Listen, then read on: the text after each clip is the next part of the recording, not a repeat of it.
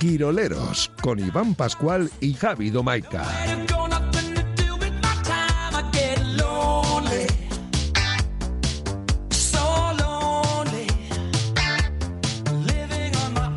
Egunon, buenos días. Egunon, buenos días.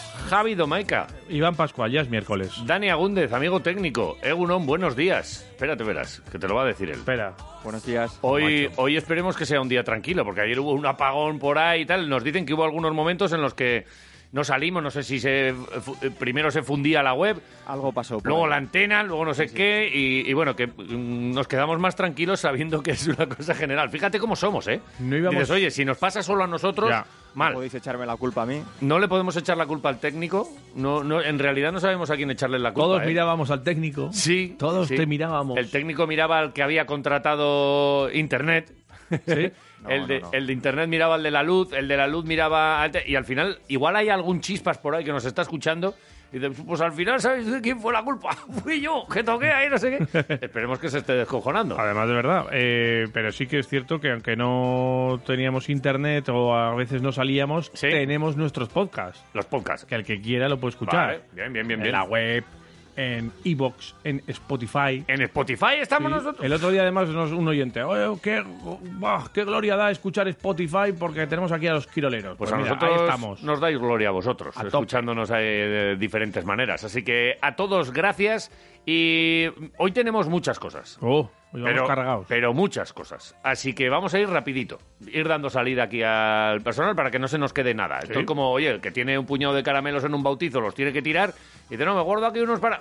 ¿Qué haces luego con eso? Pues no, hay que tirarlos todos. Luego se te, con el calor se te pegan al papel, no puedes despegarlos Sí, bien. mal. Ah, Eh, y a ti no te conviene comer mucho caramelo, así que, No. Jota, a mí tampoco, Yo que va déjate. todo a la lorza. Así que vamos a echaros caramelos deportivos y no deportivos en estas dos próximas horas en Quiroleros. Para empezar, fijaos lo que tenemos. Esto no es un caramelo, esto es como, como el de la pilarica, esto es un, un adoquín. Tenemos un pedazo de chuletón, Buah. acompañado por el resto de condimentos eh, y de, de- de compañeros de fatigas del menú sidrería para vosotros. Un menú de sidrería para ti y para otra persona, no me digas que no te encaja ahora como premio. Amigo, amiga, quirolera, quirolero. Incluso para desayunar. Pues ¿por qué no? falta. ¿Por qué no? Sidrería Treviño, te dan gloria. Eh, nosotros te vamos a lanzar una pregunta y a las 10, entre todos los que hayáis contestado y acertado a la pregunta, Sí. o hacemos el sorteo. Menú para dos personas. Fíjate que igual, ¿hace, hace cuánto que no vas con tu pareja eh, así en plan romántico? ¿Por qué no? A la sidrería Treviño. Le dices, Oye, ¿qué he ganado? Cari, Cari, ¿qué he ganado? La mejor excusa para dejar a los niños o a dejar al perro, dejar a los gatos ahí y marcharte de casa con tu pareja, tu amigo o tu vecino o tu cuñado. ¿Qué tienes que hacer si quieres esa, ese premio goloso? Contestar a la pregunta de Iñaki Garayalde, que luego nos atenderá un ratito y nos contará más cosas alrededor de esta pregunta. Opa chicos, opa quiroleros. El lunes 15 se cumplieron 10 años del último título del Vasconia. Sucedió en Gasteiz, frente al Fútbol Club Barcelona, y como os habéis encargado de recordar, quiroleros, este mismo lunes, el Día del Santo, con un estupendo programa. A todos los quiroleros recordamos quién fue el autor de la última canasta más tiro adicional que dio el título. Pero también todos sabemos que esto del balón y el cesto es una cosa de grupo, por encima de las individualidades. Así que me atrevo a preguntar, ¿quiénes eran los compañeros en la cancha de Fernando Sanemeterio cuando consiguió anotar aquel 2 más 1 que daría el título de Liga a la Vasconia en la temporada 2009-2010? Vale. Preguntita que puede valer para ti un chuletón y el resto. Yo si me paro a En pensar... Eh, ¿Lo harías sin mirar? ¡buah! Es complicado. Es- tengo que ver la imagen, me estoy- tengo que imaginar la secuencia de San Emeterio para ver quién estaba por ahí Sí, celebrando sí, sí. esa canasta. Sí, pero Tiago, por ejemplo, con el que hablamos, es una pista, aunque no. Vale, eh, Tiago estaba en el banquillo, nos lo dijo el miércoles. Dice, no sé por qué, pero estaba allí. Bueno, eh, ¿nos sirve para jugar? Sí. ¿Quieres darle a la neurona y tratar de sacarlo tú? Yo creo que, mira, ¿sabes lo que deberíamos hacer? Eh, no a quien, a quien acierte, sino al que participe. Que, que me Que, imagino oye, que no serán pocos. Porque es verdad que mirándolo, pues, pues lo puedes sacar. Pero eh, participad eh, y, y jugad con nosotros. A ver si la gente tiene tan buena. Yo ahora mismo no, no, no sabría decirlo. Yo creo que sí. El sorteo lo vamos a hacer entre todos los que participen hoy, ¿vale? Y, y bueno, pues a vuestra disposición en los dos canales habituales de los concursos. Uno, el WhatsApp del oyente que nos gusta porque os escuchamos. 688-845866. Y en Twitter, en arroba quiroleros, ahí tendrás la pregunta que la vamos a subir ahora mismo y podrás contestar pues a lo que nos reta Iñaki Garayalde a descubrir ese quinteto que estaba en cancha cuando San Emeterio anota pues la canasta de su vida y la canasta de la historia vasconista, la última que nos dio el último título. Eh, hay, hay otra pregunta, nos ha dejado otra preguntita grabada Iñaki, yo creo que la vamos a lanzar. Venga. Sí, eh, porque es pista, pero como hoy tenemos el programa con mucho lío, la vamos a lanzar ahora directamente. Pistas ya y os invitamos, si queréis buscarlo, lo buscáis. Y si no, a que os tiréis a la piscina, porque vais a entrar todos en el sorteo. La pista de Iñaki es esta. Yo creo que todos lo tenemos claro cuál es la respuesta a la pregunta que os he hecho. Pero quizás como complemento, esto va como ayuda. Ningún jugador de aquel quinteto en cancha del Vasconia comparte nacionalidad de nacimiento con el resto. Bueno, Eh, curiosidad. curiosidad. Después, eh, Cada bueno, uno a lo de largo... su madre y de su padre. A lo largo de esta primera hora vamos a ir soltando los mensajitos que nos enviéis. Y a partir de las nueve y media más o menos hablamos con Iñaki y charlamos sobre ese quinteto y sobre aquel partido, hace diez años. Vale, como arranque suficiente. Eh, ahora vamos a soltar estas pildoritas que os damos de información útil y nos centramos con el deporte que viene cargado, no, cargadísimo. Con mucho básquet, que hoy empieza esta fase final, con mucho fútbol, con ciclismo. Eh, nos ha dejado un maestro para, para todo el mundo del ciclismo en Álava, Eusebio Vélez de Mendizábal. A los 85 años falleció ayer y lo vamos a recordar. Y tenemos muchas cosas, así que venga, al tajo.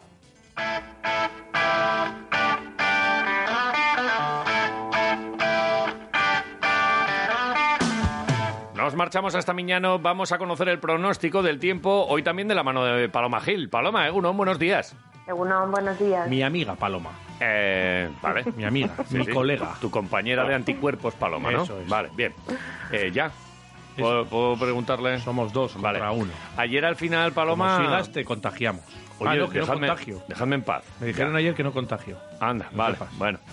Eh, me quedo más tranquilo. Venga, arranca. Eh, Paloma, es imposible con este muchacho. Y si y te llamamos para preguntarte por el pronóstico del tiempo. Fíjate, te voy a decir, eh, ayer hubo chubascos. Claro. No, a Sí, ver. sí, eh, empezaron ya a partir de las doce y media una, empezaron a formarse esos eh, chubascos que, bueno, localmente eran tormentosos. Y bueno, por ejemplo, en Álava hay que destacar Herrera, que se llegaron a acumular hasta casi 9 litros por metro cuadrado eh, Bueno. con las sucesivas tormentas. Y bueno, sí que fueron bastante activas con aparato eléctrico. Y bueno, comenzaron pronto y luego a lo largo de toda la tarde pues eh, siguieron formándose estos Sí, sí. chubascos. Algún trueno, algún trueno gordo aquí en Vitoria se escuchó, no, so- no solo por allí por Herrera, y aquí también Sí. cayó, no, no tanto, ¿no? Eh, nos dices Herrera en esos nueve litros, a pesar de que hay momentos en los que parece que llueve mucho, pues luego no se registra tanto, ¿verdad? No, eso es. Eh, Las cantidades en general, las precipitaciones ayer, sí que hubo algunos 10 minutarios, pues eso, entre 4 o 5 litros por metro cuadrado fueron los más altos. Aquí en Vitoria no se alcanzaron valores tan altos, pero bueno, sí que hubo bastante aparato eléctrico. Vale. Eh, esto en cuanto a lo de ayer, pero nos vamos a centrar ya en hoy miércoles. Y Mm. cuéntanos, ¿qué nos va a deparar el día? Bueno, eh, de momento comenzamos con intervalos de nubes. A lo largo de la mañana, eh, pues esta nubosidad eh, se va a deshacer, van a, ver- van a quedar tan solo nubes altas, por lo que un ambiente más claro a la mañana. Pero por la tarde de nuevo el viento cambia a componente norte y sí que notaremos un aumento de la nubosidad y entonces de nuevo podría llover, pero en general pues van a ser precipitaciones débiles y ocasionales repartidas sobre todo pues eh, eh, durante la tarde. Y de cara a las temperaturas horas centrales del día, la verdad que continuamos con valores parecidos y sin grandes cambios. De nuevo las máximas en Vitoria entre estos 18 o 20 grados. Ajá, pues muy bien. eh, a mí me encanta el tema de, de los nombres de, que dan estas chicas del tiempo. y no sé si vamos a tener para los próximos días mucho aparato eléctrico. De momento no, la verdad que ya la, vamos a ir hacia una situación más estable. Mañana todavía sí que nos podemos encontrar con algo de lluvia, sobre todo en las primeras horas del día. Después ya para la tarde no se espera precipitación y las temperaturas para mañana ligeramente más altas que las de hoy, pero bueno, las máximas eh, parecidas en torno a esos 20 grados en Vitoria. Vale, y vamos para arriba. Ya jueves 20 grados, menos, menos lluvia. Remontamos. Y pre- prepáranos un fin de semana bonito, Paloma. Bueno, en principio sí que todo apunta a que el fin de semana eh, sí que podemos tener algunas nubes bajas a primeras horas o niebla, pero en general horas centrales del día un ambiente soleado Oh, y las temperaturas máximas pues ya en el entorno de esos 25 grados, así que Muy sí, bien. un fin de semana bonito. Vale, vale. Jo, eh, la- eh, cuando, cuando sale la cosa bien, eso, algo de lluvia para que estén los campos ahí, pues bueno, para que la agricultura siga adelante sin problemas. Sí, sí. Y luego el fin de semana para que disfrutemos. No, bien, Paloma. Es que hay otros que, que, que se lo organizan todo mal. A ti se te ve que eres una mujer ordenada. Que es que siempre que hablamos con ella nos prepara una semana bonita. Sí, sí, sí, sí. Mal Eh, tiempo así durante la semana y luego llega el fin de y toma. Bien preparado. Para que disfrutes. De todas maneras, esto lo vamos a ir confirmando día a día, no sea que llegue de repente alguna cosa rara. Paloma, gracias, buen miércoles y hasta mañana. Igualmente.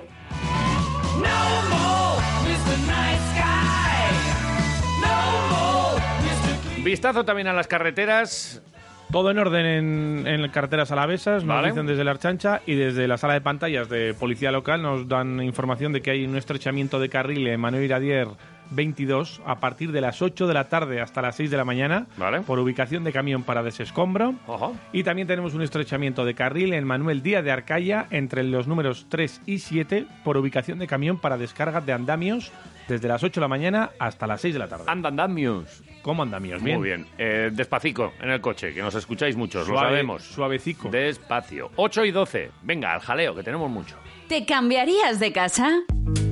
Inmobiliaria Trivinsa, 30 años en Vitoria-Gasteiz gestionando la compraventa de pisos, chalets, obra nueva, oficinas, suelo, locales y pabellones industriales. Entra en la web trivinsa.com y elige por precio, zona. Atención, oportunidad Trivinsa. Menuda oportunidad hay en Trivinsa. Un casoplón en Foronda Oh. por 295.000 euros para reforma y con una pedazo parcela, 1.200 metros ahí para que te pongas tu huerta. Te puedes poner hasta una viña y producir tu propio vino. Y alguna fiesta podemos en hacer. Foronda. Ponte en contacto con Trivinsa, hombre. Si quieres comprar o vender tu casa, confía en Inmobiliaria Trivinsa. 945 15 15 15. Trivinsa.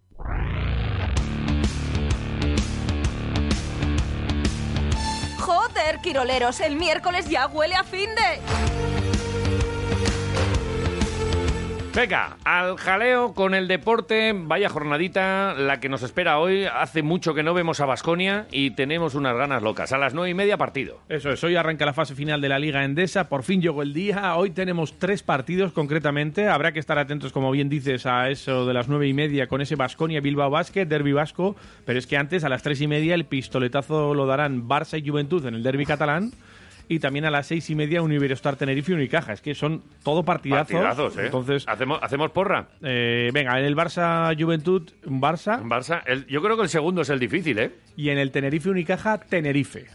Yo también iba a decir Tenerife. Tenerife. Pero venga, para llevarte la contraria voy a decir Unicaja. Porque yo. además Darío Brizuela está con dudas, o sea, ya estamos con problemas Sí, de varios jugadores. ¿eh? Vete, a, vete a saber también cómo está Tenerife. Es que pues, yo digo Unicaja para. Yo digo Barça, Unicaja y obviamente Basconia. Y yo Barça, Tenerife y Vasconia. Venga, pues mañana lo vemos. Mañana lo vemos. Eh, lo que te digo, que veremos cómo están varios de los jugadores. Ya hay molestias en algunos, otros que ya están descartados, como en el caso de Morabank, que se quedan sin sus pivots, Sí. Musli y Diañé. Eh, veremos a ver cómo responde el Ivón. equipo de Ivonne Navarro. Ivón, así complicado, ¿eh?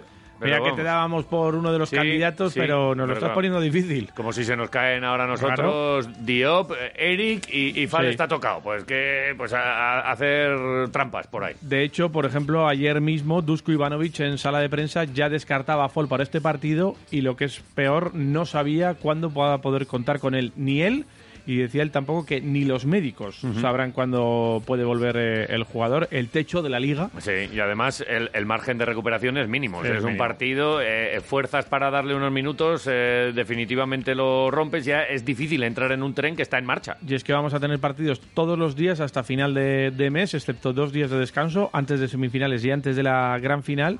Eh, pero de momento vamos con el inicio, el arranque de Basconia frente a Bilbao Basket. Ayer rueda de prensa con Ivanovic y con Toco, entrenador y capitán. Ivanovic habló sobre cómo ve el torneo, reconoció que es una situación rara, está evidentemente, como lo están diciendo todos, una incógnita, y piensa que todos los equipos estarán bien físicamente, pero que el que menos errores cometa ganará el título. Dusko.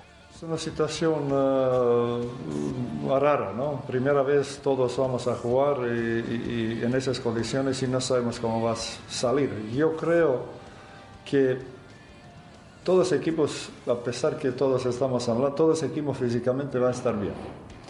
El problema será el ritmo de, de jugar y esto se, probablemente se va a afectar mucho en estos balones perdidos, que imprecisiones algunas, porque para jugar bien este torneo creo que todos, todos necesitaríamos unos dos, tres partidos amistosos, entonces estaríamos en condiciones ideales, pero situación como es y que más rápido se adapta y que eh, hace menos errores va a tener más opciones de ganar. Pues ahí está, eh, lo decía Dusko, el que menos errores cometa ganará el título. El montenegrino también, pues evidentemente se le preguntó por la recuperación de jugadores, ¿no? Eh, el Vasconia yo creo que es uno de los jugadores, de los equipos que más jugadores incorpora en este en este tramo, sobre todo por lo menos en cuanto a importancia dentro del equipo, como es el caso de Luca Vildoce y Jason Granger. Y pues eh, Dusko se mostró esperanzado en este sentido. Y atención porque incluso señala que no se les nota nada eh, físicamente y que están ya al mismo nivel que el Ajá. resto de sus compañeros. Muy importante Eso, eso. vamos, eso nos da, pues, por lo menos esperanzas de, de ver un equipo compacto y completo. ¿Qué, qué tres bases tenemos, eh? Luca, Gray y Pi. Y encima los tres pueden jugar eh, juntos. Los Claro. podemos ver en el 1 y el 2 simultáneamente. Entonces, eh, pues eh, se abre un poco el abanico de posibilidades de Dusko Ivanovic para jugar con sus piezas dentro de la cancha. Así lo decía Dusko. Jay y Luca listos para la batalla. Bueno, yo creo que eh, recuperación de Luca y, Jason es un- una ventaja para nosotros. Eh, claro está que los dos, sobre todo Jason, no ha jugado mucho tiempo, pero es un jugador que está trabajando bien, que ha recuperado bien el ritmo. Luca también ha jugado menos eh, tiempo, con muchas ganas todo el mundo. Y creo que están bastante, bastante con mismo nivel con todos los jugadores.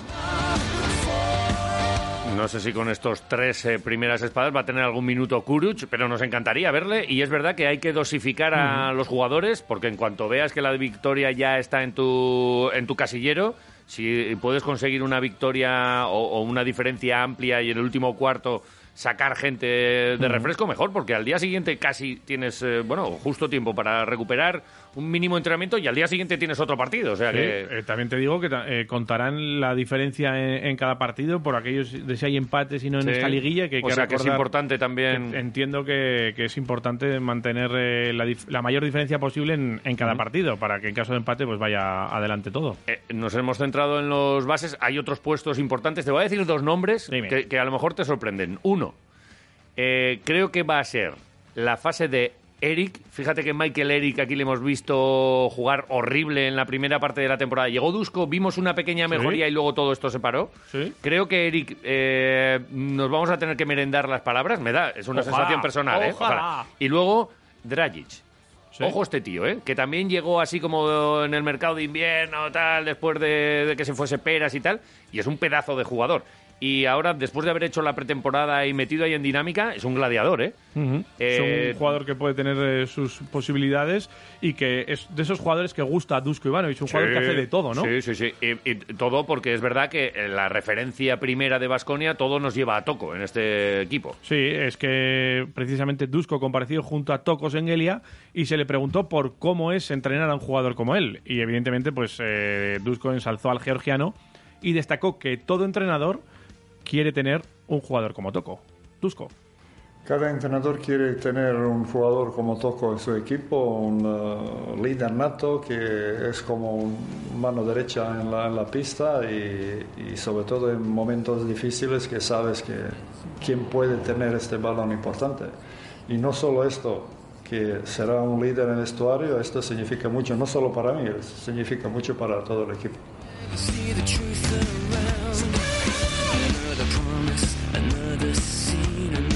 Toco Sengelia. Eso decía Dusko sobre Toco y es que parece que un entrenador que también quiere tener a Toco eh, es Dimitris Dudis. Vaya el si que lo se quiere ca- tener. Y además tiene pasta para tenerlo, ¿eh? Ayer ya comentábamos la situación que hay con el jugador, que con la noticia que salía desde Grecia y que saltaba desde allí, esa posibilidad de que CSKA y Vasconia ya hayan llegado a un acuerdo para el traspaso del jugador por Ujú. 1,5 millones de euros y a su vez el jugador con el club ruso eh, con un contrato de tres años, pues bueno, ayer se le preguntó al propio Sengelia y el capitán zanjó por el momento este rumor de esta manera. ¿Quieres ¿eh? que te lo diga yo? A ver cómo lo decía. Yo no digo cosas del pasado, yo estoy aquí centrado en Vitoria y ya no, no digo, no, ¿para qué preguntas?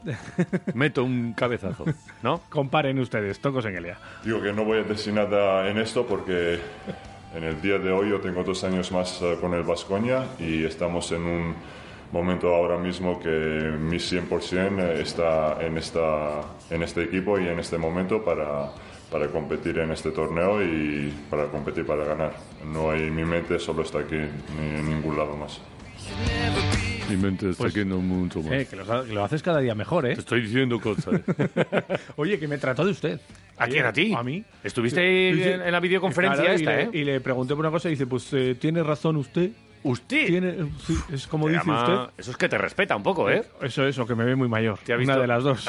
Te ha visto los hombros ahí también, ha dicho, uff, con Una- el oso pinone igual no me meto. Una de las dos, sí, Vale. sí, sí. Pues eh, otra de las cosas de las que habló Toco fue sobre el partido precisamente contra Bilbao Basket y comentó cuáles son las claves. El capitán habló sobre lo que tiene que hacer eh, bien Vasconia para superar a Bilbao Basket en este derby. Toco.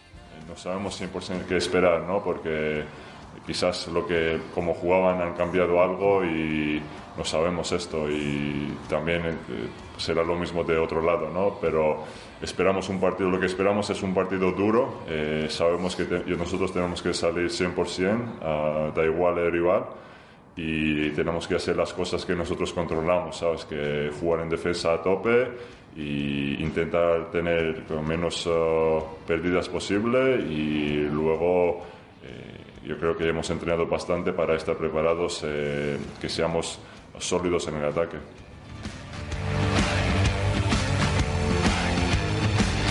Bueno, pues luego escucharemos más eh, cositas sobre esta rueda de prensa, porque también hablaron de los árbitros y demás, pero Ajá. te cuento yo... Bueno, es importante también el Sí. tema arbitral, ¿eh? Sí, sí, sí, sí, porque es un tema que no hemos eh, hablado estos días, pero los árbitros también se han tenido que estar confinados preparándose para eh, actuaciones importantes como la de este torneo que, que se va a jugar Mm. en, en Valencia, ¿no? Dusko y, y Toco también hablaron de ello. Lo escucharemos luego en la segunda parte ¿Pero qué del dicen? programa. ¿Pero qué dicen? ¿Qué, qué dicen más o menos? ¿Te acuerdas? Eh, es, es gracioso porque dicen... Oye, si es gracioso, ponmelo. ¿Lo ponemos? Venga, Venga, eh, va, ¿qué hablan? Dusko y. Toco sobre los árbitros. Hablan los dos a la vez y, por ejemplo, Dusko dice, van a pitar bien, seguro que pitan bien, y Toco dice que igual, eh, por el tema del estado físico, que por qué no, que igual necesitarían pedir ellos un tiempo muerto para ellos mismos, ¿no? Igual están cansados, no ¿Eh? como yo. Yo no canso nunca, pero árbitros pueden cansarse. Tiempo muerto. 10 árbitros. Dusko y Toco sobre los árbitros, venga. No sé, yo, yo es- yo Van es- a pitar muy bien. Yo espero de, no, de pitar, no sé, pero igual, no sé, no sé la pregunta que es, pero igual sería bien si ellos tienen un timeout también, ¿no?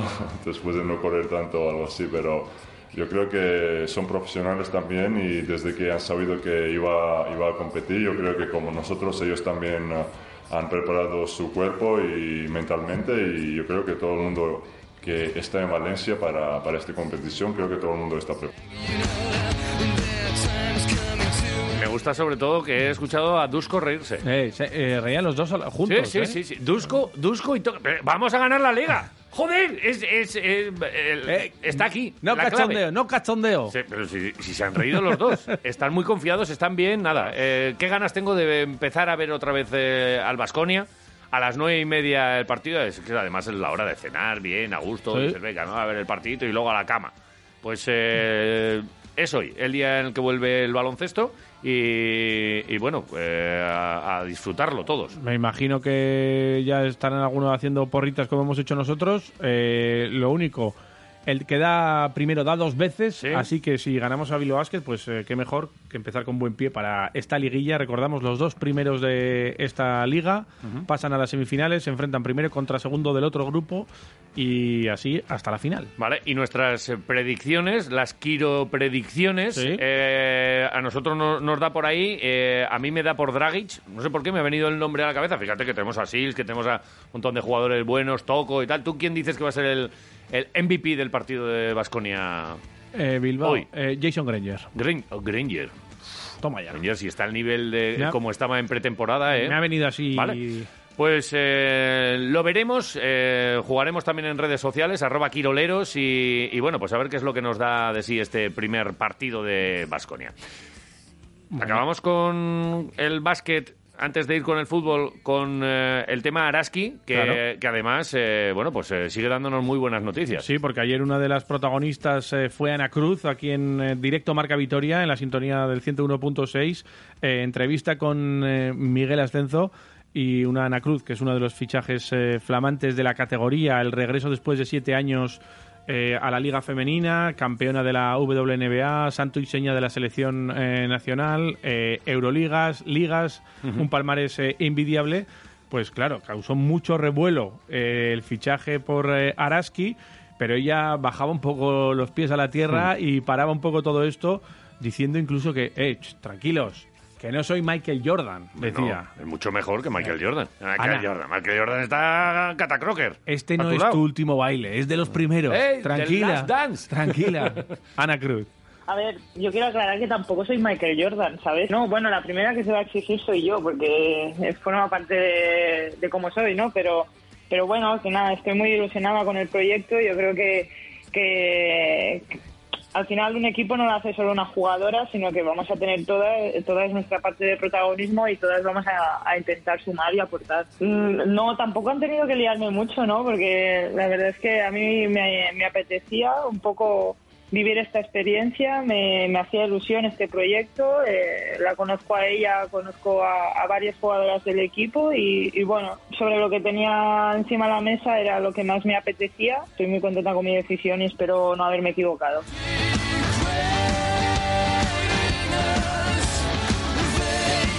Ana Cruz, uno de los eh, fichajes, ya ilusionándonos el Cuchabán Karaski y bueno, pues a seguir disfrutándolo. Y además, María Surmendi Renovada. renovada. Así que eh, otra temporada aquí y tiempo, tenemos tiempo para, para el chuletón que le debemos para, para Y- pagárselo. Y deben ser muy amigas, ¿eh? Amigas personales entre ellas, o sea que mira, ya tienen un motivo ya para triunfar juntas. Correcto. Mucho básquet, ahora vamos con el fútbol.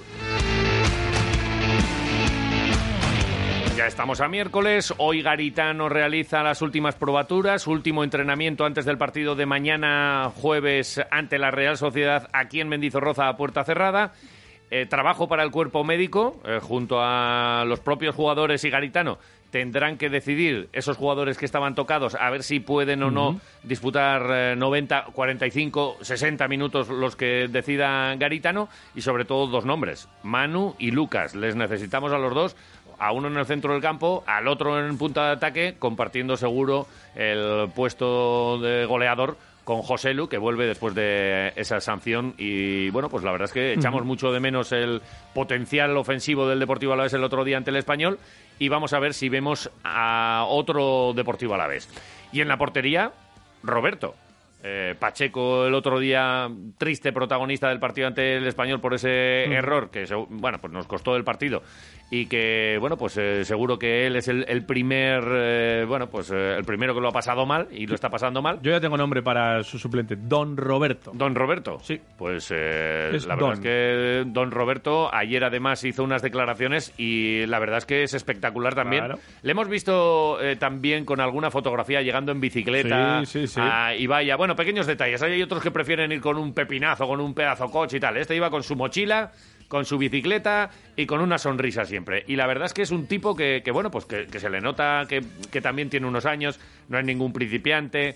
Eh, en sus declaraciones analiza muchas cosas. Fíjate, son apenas 40 segundos de declaraciones, pero eh, hace un repaso de tantas cosas. Vamos a escuchar a Roberto hablando de una temporada extraña para él, porque, bueno, pues llegó en el mercado de invierno. Eh, nos habla de, de cómo intenta hacer grupo siempre que puede, eh, alaba el compañerismo, alaba a su compañero, a, a Pacheco, diciendo que es un porterazo y que es el titular. Incluso de su filosofía de vida, de, de cómo ve él el fútbol, no como a lo mejor una carrera para ganar dinero, sino una manera de disfrutar. Y, y acaba diciendo que Vitoria es un buen sitio para continuar. Recordemos, Ojo. tiene contrato hasta final de temporada, o sea, hasta allá. Está cedido por el West Ham y, Y- veremos a ver lo que este- depara su futuro. Pero es un deportista, un futbolista sobre todo importante para el vestuario. Sí, sí. De esos que hacen vestuario y que también hay que tener en cuenta. Y se está haciendo querer, se, está- se deja querer. Eh, oye, si queréis yo me quedo aquí, ¿eh? Roberto, en 40 segundos todo esto que te estoy diciendo yo.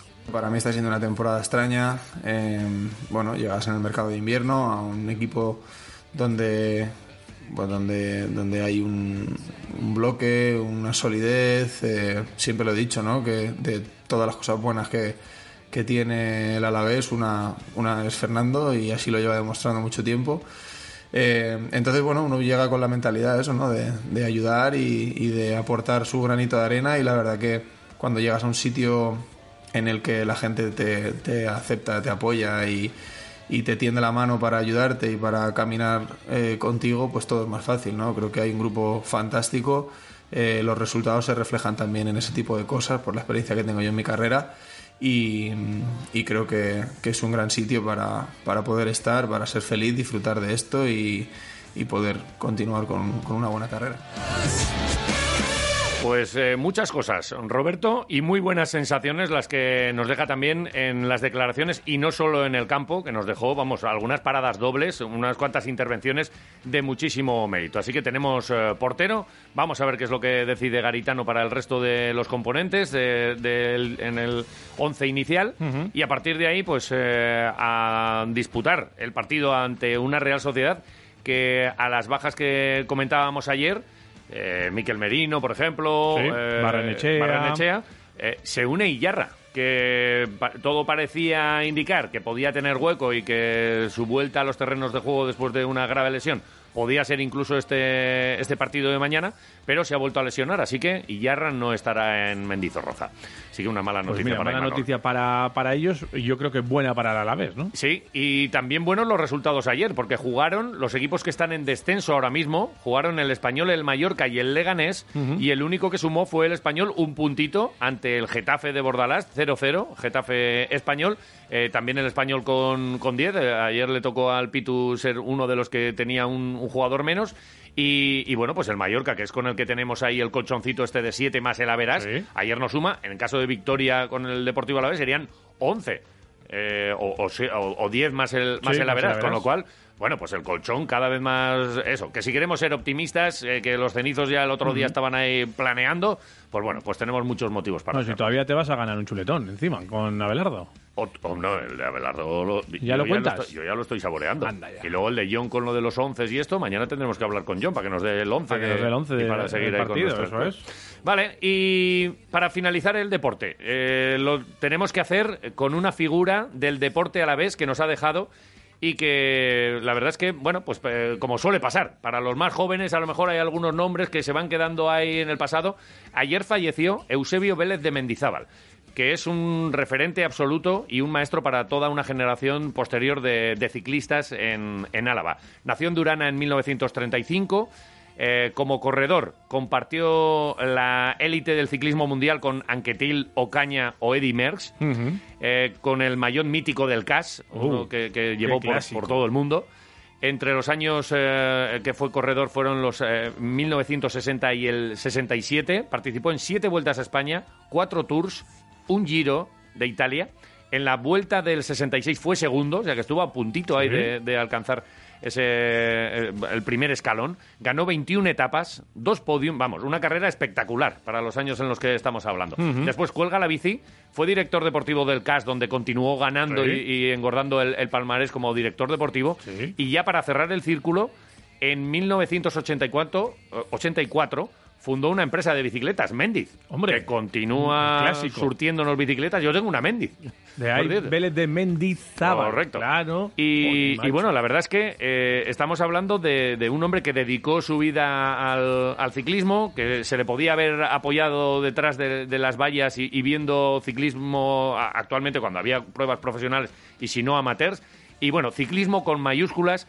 Y, y bueno, pues un, un hombre que lo ha dado todo y, y que es eh, pues uno de los referentes del deporte a la vez. Así que descanse en paz, Eusebio Vélez de Mendizábal. Es. Eh, a las nueve hemos quedado con otro gran sabio y otro, otro referente del ciclismo como es Iñaki Urteaga para que además de el- este pequeño balance deportivo nos hable también de la persona que nos dicen que era un compañero fantástico con- como ciclista, eh, gregario de lujo cuando le tocaba y, y luchador cuando iba de líder y bueno Pues, pues, fíjate, aquí los quiroleros haciendo homenajes también. Sí, y hablaremos con, con el bueno de Iñaki Urteaga para que nos hable un poquito más de este hombre, Eusebio Vélez de Mendizábal. 25 para las 9. Primera parte de deporte, vamos a continuar con más. Ahora nos vamos a marchar a Valencia, que mañana empieza el básquet y, y lo Esta hacen allí. esta tarde Esta- directamente oye, he ya. dicho mañana no, pero de comer. es hoy a las, a las 9. Y, y bueno, a ver qué nos cuenta Ville, que hace mucho que no hablamos con él. Con Juan Carlos Villena, ahí, eh, compañero periodista de, ahí Sí. de Valencia, que, que estuvo confinado, que estuvo Sí. con historias. Fue de los primeros, Sí. además, que eh, con temas también su familia. le y seguimos tal, en redes que- y, y sí, muy activo, además, contando todo esto. Eso, espero que nos eh, cuente él directamente cómo está montado todo el operativo ahí en Valencia. Sí, eh, quietos ahí todos, quiroleros. Radio Marca, el deporte que se vive. Jada, aurrez aurre egin dezakezu errentaren aitorpena urriaren hogeta sortzian amaituko da epea eta ezinbestekoa da aldez aurretik itzordua eskatzea. Bederatzireun bat bat bat bi zero iru telefonoan. Ekainean eta uztailean goizez emango da arreta eta irailean eta urrian goizez eta arratsaldez. Foru ogasunaren bulegoetara joan aurretik informa zaitez araba.eusen bete beharreko osasun neurriei buruz. Arabako foru aldundia. Zurekin online. Alegra tu casa con una planta o flor de la mano del Centro de Jardinería Gorbella. Más de 3.000 metros cuadrados donde encontrarás todas las variedades de plantas y suministros de jardinería que buscas. Geranios, surfinias, alegrías, plantas de interior, todo lo que necesitas para tu ventana, terraza, salón o jardín. Y si tienes una huerta, todas las plantas, equipamientos, abonos y productos. Visítanos sin problemas para aparcar en el Centro Comercial Gorbella. Más información en la web centrodejardineriagorbella.com. Más de 30 años de experiencia. ¿Te cambiarías de casa? Inmobiliaria Trivinsa, 30 años en Vitoria-Gasteiz gestionando la compraventa de pisos, chalets, obra nueva, oficinas, suelo, locales y pabellones industriales. Entra en la web trivinsa.com y elige por precio, zona. Atención, oportunidad Trivinsa. Chalet unifamiliar en Durana, a 5 minutos de Vitoria, parcela de 900 metros cuadrados, piscina, choco, garaje, 5 dormitorios, buen estado, precio 525.000 euros. Si quieres comprar o vender tu casa, confía en Inmobiliaria Trivinsa 945 15 15 15. Trivinsa. Radio Marca. Ya lo sabes, en el 101.6 de la FM, Quironero, Deporte, Torreznos y algún que otro chuletón.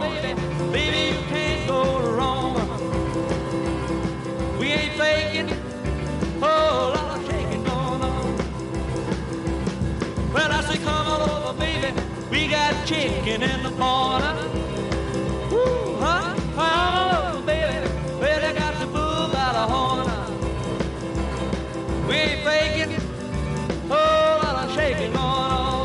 Deportes, torrendos y algún que otro chuletón como el que hoy te puedes ganar tú, de la mano de Sidrería Treviño y con una pregunta que tienes que contestar.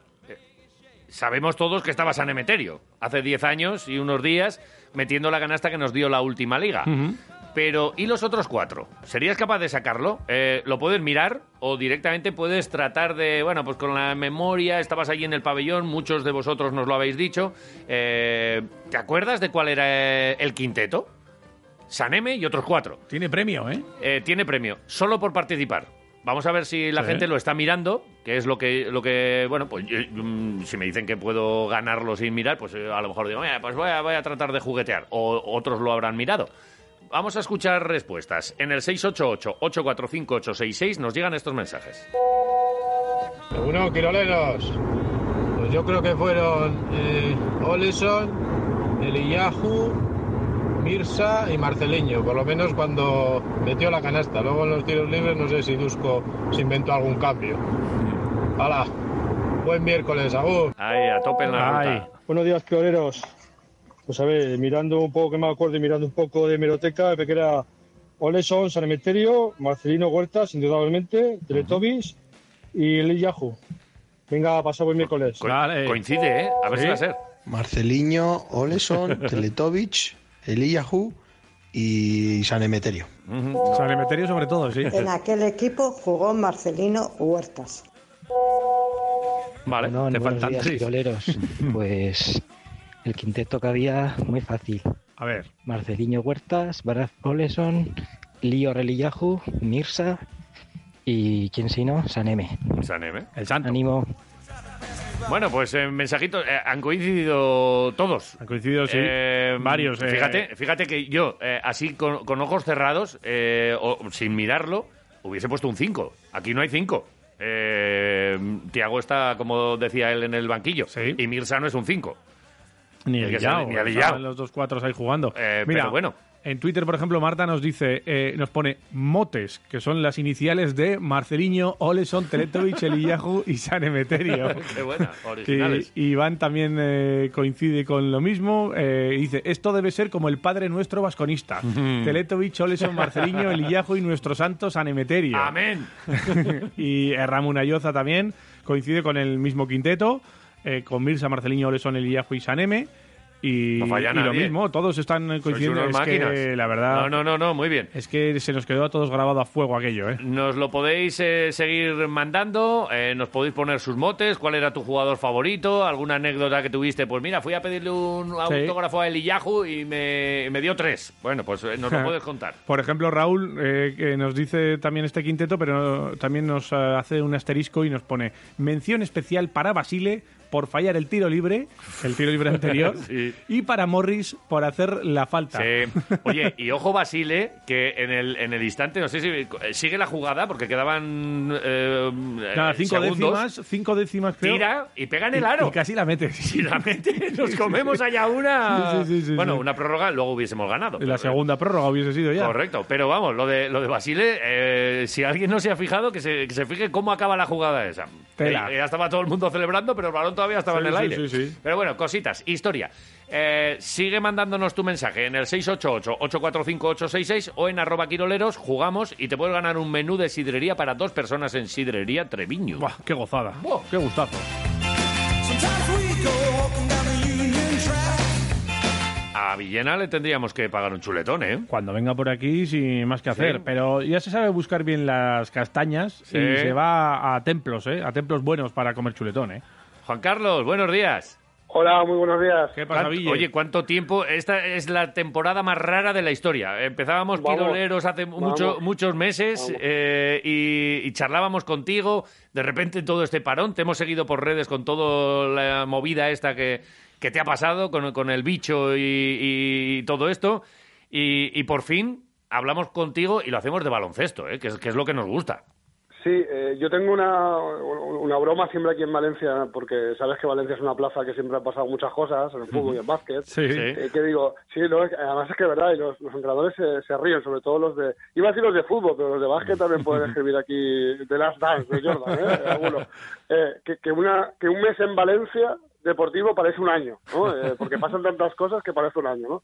Y esta temporada parece que, que, que llevamos seis años con ella, sí, ¿no? sí, Eh, sí. que ha pasado de, ha pasado de todo, ¿no? Hasta hasta una pandemia mundial, ¿no? Que casi se lleva por delante el básquet, que, que hoy comienza, ¿no? Hoy comienza el final de liga y parece que estamos hablando de la liga de hace tres años, ¿no? Sí, Y sí, es- sí. Y es, y es la de ahora, o sea, es la 2020, que tenía que haber acabado, pues nada, es- es- estamos todos celebrando aniversarios de ligas, es porque las ligas siempre se suelen ganar por estas fechas, ¿no? Sí. Más o menos, entre, Sí, sí. entre el 15 y el 20 de, de junio, pues bueno, pues se va a jugar esto también, ¿no? Que parece que es una cosa extraña, pero que son las fechas reales donde, donde se juegan las ligas. Pero sí que es verdad que, que han pasado tantas cosas que parecía imposible que, que la ACB se pudiera terminar. Bueno, estás tú allí de Cicerone con todos los compañeros o algunos compañeros que van a ir llegando eh, para allí y, y otros que ya están. Eh, no sé cómo está todo montado, cómo está el operativo, si has echado un vistazo, te ha dado tiempo a acercarte por allí, te han contado exactamente cómo, cómo es todo, qué, qué es lo que hay. Pues mira, eh, como hablaba antes del tema del tema raro, eh, eh, llevamos tanto tiempo hablando de la sede de Valencia, de todo lo que y de todo lo que se va a montar y los lectores de las provincias saben todos los detalles de la burbuja, de todas estas cosas, que nos daba mucha ilusión contarlo. De hecho, nos da, pero ayer caía en una cosa y era lo que hablábamos antes, lo extraño que es y el bajón que da. Quiero decir, Valencia no, que tiene narices el tema, Valencia no celebraba, no albergaba eh, una eh, competición del ACB desde 2003. Llevaba 17 años la ciudad sin organizar nada del ACB y organiza algo que no se puede ver.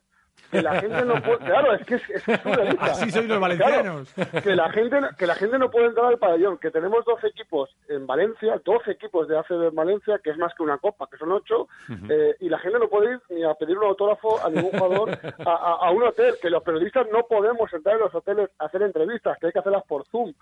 Es que es todo tan raro Sí. y tan surreal que dices, joder, está muy bien, ¿no? Que la competición Sí, sí, sí. eh, vuelva y que la vamos a ver por televisión y que algunos afortunados, entre comillas, eh, vamos a poder entrar en el pabellón a narrar los partidos, pero claro, sin gente, ¿no? Eh, Sí, sí. esto es tan extraño que mm, yo sí que saco una conclusión y es que la ACB a Valencia le debe una, Sí. no, no, no es nada que, que la gente piense raro, sino a nivel de, de organización, Yo estoy con- yo estoy convencido que que el primer torneo en abierto, ¿no? Sí. Eh, que se pueda que se pueda hacer se lo va a llevar Valencia porque el marrón que se ha comido, pues la gente no puede, no, mira Valencia tal, no, no, es un marrón, quiero Sí. decir, aquí se ha comido un marrón en el cual se ha invertido un dinero muy importante con un retorno cero, porque, por insisto, porque es que los equipos no están pudiendo salir a, a- a gastar ni las aficiones a gastar, Sí, ni nadie está gastando nada. Aquí se está invirtiendo mucho en seguridad, eh, porque yo sí que he tenido oportunidad, no de entrar, porque es imposible entrar en la burbuja, pero sí de ver muchas imágenes, y la verdad es que algún jugador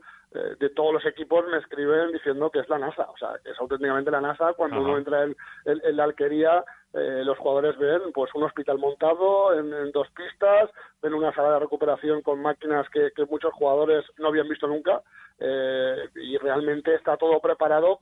Eh, no ha pasado nada todavía, ¿no? Pero está todo preparado para en caso de que pase algún contratiempo en algún partido, en algún entrenamiento, el, el jugador no tenga que acudir a ningún hospital y, se- y pueda ser tratado en, dentro de la alquería, ¿no? Para evitar cualquier riesgo de contagio yendo a la urgencia de un hospital, como suele suceder cuando pasa en un partido y llevan a algún jugador en una ambulancia a- al hospital. Aunque es cierto es cierto y es verdad que, que ahora mismo Valencia en, en- en fase 3 no está ni mucho menos con los hospitales colapsados y que si ocurriera algo los jugadores podrían ir perfectamente a- a- al hospital La Fe que está al lado de, Sí. de, de la Fonteta para, bueno, para ser tratados pero es verdad que cuando todo se creó estaba la psicosis tan, tan presente Sí, sí. Que, que se ha montado un hospital pero un hospital real dentro de lo que es la ciudad deportiva de Valencia Aquí nos hemos eh, reído y además yo personalmente un poco eh, hemos hecho alguna broma respecto a la sala de esparcimiento de Antonio Martín y la ACB. sí. Decíamos, bueno, además eh, todo, todo coincidía con la, con la NBA, cómo lo va a hacer en Disney World, y decía, "Buah, va a haber una sala de esparcimiento y tal. Y, no- y nos reíamos, en, en- bueno, sí, directamente, de, de "Buah, pues a ver qué les va a poner. sí, a, claro. a- a Sengelia le tendrá que poner un campo de tiro y no sé qué. Bueno, risas, pero eh, al margen de las risas, es verdad que la ACB y en este caso Valencia y, eh, y en este caso Roch da la sensación y, y todo, bueno, con, con el papel este que compramos en Hacendado, ha dado para organizar una cosa que nos dices que es muy, que es muy seria, que no es eh, Sí, sí, sí, eso, no, no, sé, no sé si ha- había alguna otra sede donde esto se pudiese hacer, tal y como está la cosa, ¿eh? Mira, yo ayer, eh, es verdad que eh, lo, lo antes, ¿no? Siempre que tomarse las cosas con, eh, con humor. Como Valencia Basket eh, cambia tanto de entrenador, pues tienes partidos por la CB a todos los ex, ¿no?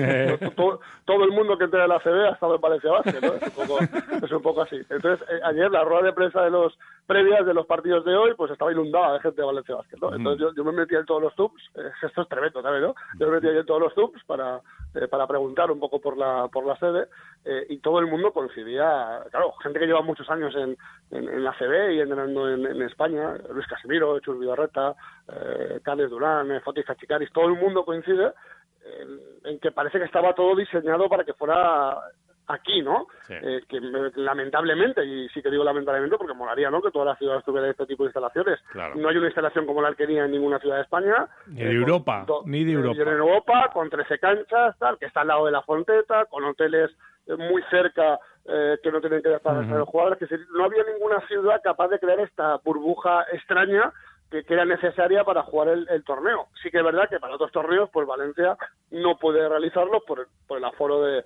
de la Fonteta, pero para este torneo en concreto, que, que no hay público en las gradas, pues era, era, era el lugar era el lugar perfecto para hacerlo. Por eso digo que yo creo que aquí se va a crear una especie de deuda, así un poco Sí, rara. sí, sí. Que- claramente. que- Seguro. Que, que con el Arena que va a empezar las obras en una semana, según anunció ayer el propio eh, Juan Ross, pues yo estoy convencido que, que la Arena va a facturar eventos como si no hubiera mañana. O sea, Sí, yo sí. estoy convencido que ahí, que ahí se va a jugar prácticamente todo. Eh, iba a decir para, para gusto de la gente que pueda venir, porque Pesic es un crack. A mí Pesic me, ganó cuando estuvo aquí hace muchos años, porque tiene una filosofía de vida que me encanta. Y ayer, ayer Pesic, cuando yo le preguntaba, él decía una cosa que puede sonar muy básica, pero que es real. Él decía, "Joder, eh, ojalá, ojalá el próximo torneo en Valencia sea normal, ¿no? Sí. Porque a mí me fastidia mucho estar en Valencia a 28 grados en el mes de junio y no poder salir del hotel. Claro, y no poder salir del hotel y no poder disfrutar de lo que es una ciudad maravillosa, la pasear por las calles, la la, paella, playa, la paella, claro, claro. Sí, O sea, sí, sí, sí. Si, si esto fuera una Copa del Rey de dos semanas, pues imaginaos, ¿no? Que los equipos pues esparcirían sus momentos de ocio, pues no jugando a los dardos ni en la play dentro del hotel, sino haciendo una- un paseíto por la playa y tomándose una paella. Ya ¿no? estaríamos Como que todo el 5.000 mundo- vitorianos allá con nuestra charanga otra, y dando, claro, claro. dándonos una tabarra, no iba a dormir nadie allá. Claro, Ríete tú dando- de la mascletá. O sea, no Dando- sabéis lo que son 5.000 gasteiztarras dando guerra. Claro, dando, dando la turra, dando la murga, ¿no? Que siempre dais en las copas, tal. Sí, Pues, sí, claro, sí, pues, sí. pues, Eso es lo que nos gustaría. Y todo eso es lo que ayer a mí estaba escribiendo en el portátil aquí en casa, en esta idea que es el teletrabajo. Eh, cuando le ponga, cuando le ponga, cuando alguien le encuentre el cascabel de ponerle horarios al teletrabajo, ese será ya premio Nobel. estaba, estaba aquí en casa con el teletrabajo y pensaba, joder, es que, es que mañana empieza una cosa que no va a ver nadie. Sí, sí. Que no va a entrar nadie. O sea, Bueno. que los equipos llegaron el jueves y yo no he visto, yo no he visto a nadie. O sea, es que físicamente no he visto a nadie, ¿no? Yo sé, es todo un poco extraño. Curioso, sí. Oye, eh, como, como siempre, ya sabes lo que es la radio, porque te dedicas a esto. eh, eh, ahí está el reloj, dándonos ya, llamándonos Ah, a la puerta, claro, pero claro. te, eh, te pegaremos un telefonazo, si te lo permite, porque imagino que andarás hasta arriba tú también de, de curro, pero ya seguiremos en contacto y en la medida de lo posible disfruta tú un poquito y tiempo tendrá todo el personal para, para celebrarlo en Valencia y, y de momento, pues eh, eh, nada, eh, es que te iba a decir, eh, sigue el pique Valencia-Basconia, pero como hay otros cuantos equipos por ahí, pero eh, nos vemos en la final. Ya eh, eh, iremos hablando. Hombre, mira, cerrar un círculo, porque en 2003, en aquella Copa, el, el Tau elimina al Pamesa, que era favorito, de todo y tal, le eliminan en semifinales con un partido infame, que creo de 56 puntos, con, con Gadú, con Gadú de estrella, en, Sí, hombre. en- en el. Tau, en el Tau, y ese círculo hay que cerrarlo, ¿eh? con lo cual yo quiero una semifinal, una semifinal Valencia Vázquez Basconia. Ajá, vale. Venga. Eh, bueno, ya, ya hablaremos. Eh, Ya iremos Ya hablando que, hablaremos. que Ya tenemos mucho por delante. Lo vamos contando. Nos alegramos mucho de charlar contigo y, Muchas eh, gracias. y buen día. Hasta la próxima. Hasta pronto. Igualmente, buenos días. Un abrazo.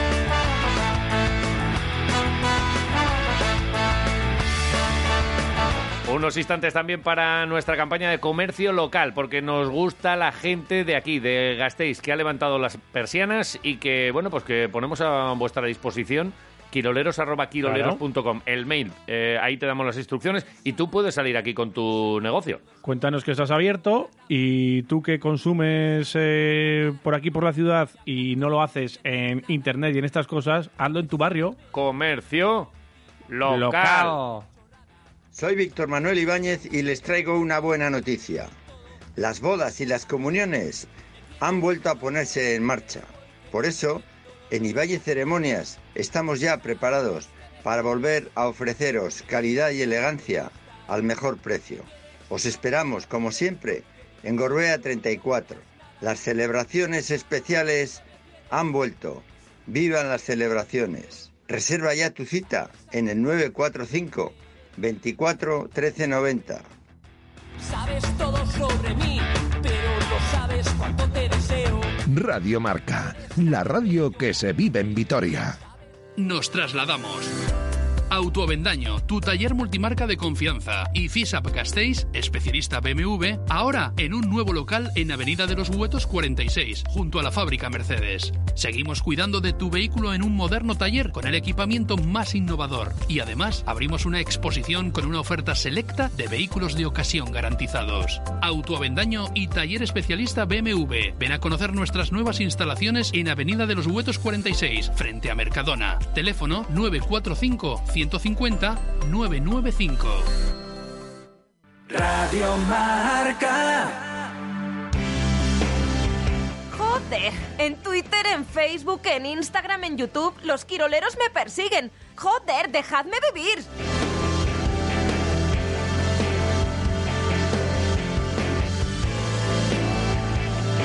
Vámonos hasta el taller de vehículos más moderno de Europa. Nada, es que no sé si hay Y uno. está aquí. No sé si hay uno en Arkansas ahora que justo eh, Arkansas inauguró no está en. Europa, ¿eh? Por eso te digo, eh, si no hubiese dicho del mundo. Ah. Te digo, eh, el Ah, más vale, moderno vale. de Europa, porque Por- ha abierto. No puedo decir del mundo porque hay uno en, Arcaus- en, Arca- en Arkansas. Arkansas. Arkansas. Javier Guerra, eh, uno, buenos días. uno, buenos días. Lo, Buenos días. lo siento, ya no es el más nuevo del mundo el tuyo. Lo siento.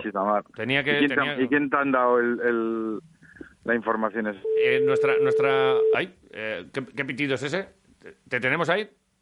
¿Javier? Algo ha pasado. Nada. Se nos ha ido. Hola. Ah, Ah, vale, vale. Sí, nada, un, un, pet- un pitidico que ha, que ha entrado por ahí. Seguramente un tipo de Arkansas. Eh, no, que nada, tengo que- La, la oreja grande y le doy yo que, no- que- que, bueno, pues que te- tenemos información. No podemos desvelar nuestras fuentes, los periodistas, pero hay un, un taller nuevo en Arkansas.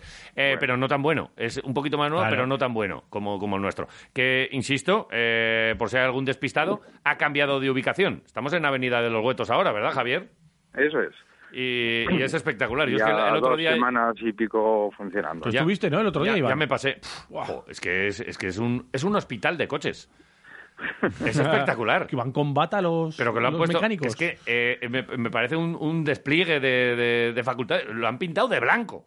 Eso es... Que es para que, oye, que sepáis. Vais a, vais a flipar. O sea, yo os invito a todos a que paséis por allí, ¿eh? Avenida de los Huetos 46, un poquito más adelante del Punto Verde, Sí. antes de llegar al, al Hotel Gobeo Park. Sí. Y, uf, eh, in- entiendo que estas primeras semanas con mucho más jaleo de- del, del habitual, porque, bueno, pues eh, hay que acabar la mudanza, hay que seguir ordenando todo, pero, pero bueno, con, con gusto, ¿no, Javier? Pues sí, sí, estamos, eh, como bien dices, eh, terminando de, de remotar las cosas, colocando algunas cositas que todavía faltaban, pero como tenemos bastante jaleo, afortunadamente, pues no tenemos mucho tiempo pa- para colocar todo. Pero, pero bueno, muy contentos, muy contentos porque está respondiendo los clientes de siempre y los clientes nuevos y, y, bueno, pues también los anuncios en, en la radio también funcionan, así que estamos muy contentos. Qué buena. Oye, eh, llevamos con este tema y ya de hoy no pasa.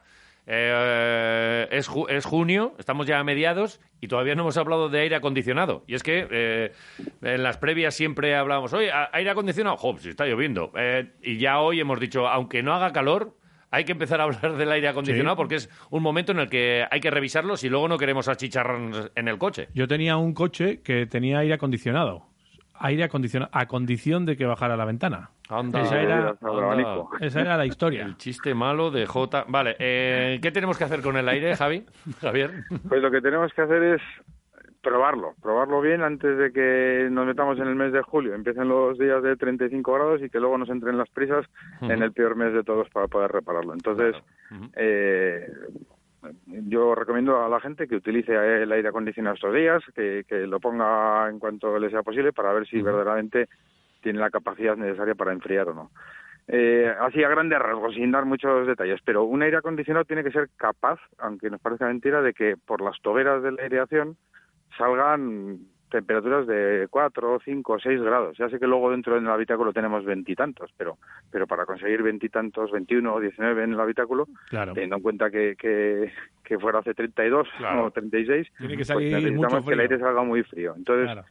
eh, un aire acondicionado es pues, prácticamente como una nevera, es decir, funciona con un gas que, que cuando cambia de estado eh, tiene la, la capacidad de, de que se enfría mucho y que produce muchísimo frío y como hacemos pasar aire a través de ese elemento tan frío, pues conseguimos que salga el aire frío.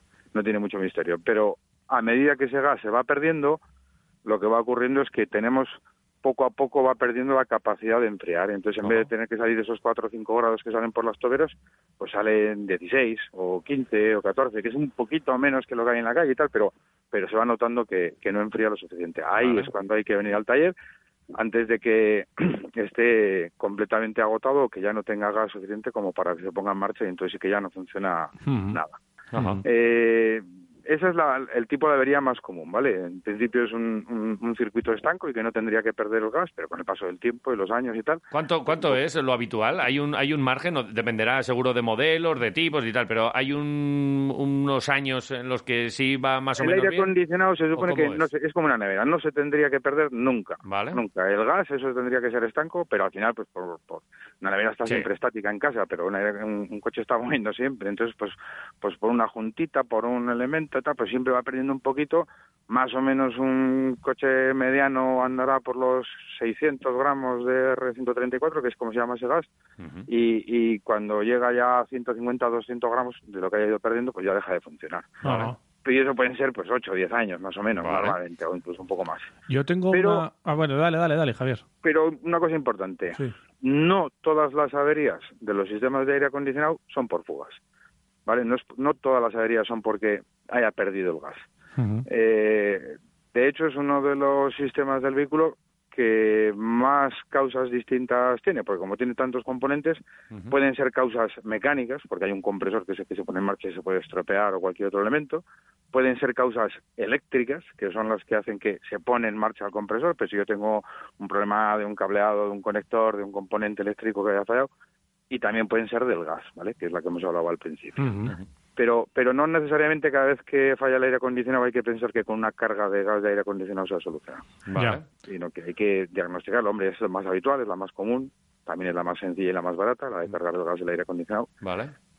Y iba a hacer una pregunta Jota y yo no le voy a Sí, pues eh, no, no, la pregunta que te voy a hacer es una personal, con el aire acondicionado. Ya estamos. Es que a mí me pasa, eh, a, a veces, de vez en cuando, eh, que me sale un olor a perro mojado o a granja, o a granja, o algo así. No sé, o sea, sí, pero, pero el muy olor raro. este característico del aire O sea, acondicionado como, ya como a granja, o sea, como, o sea, como a- no sé, como a musgo mal hecho. no sé. Sí, sí, es que, es que van por ahí los tiros, van Sí, por ahí, ¿no? musgo y por la granja, sí.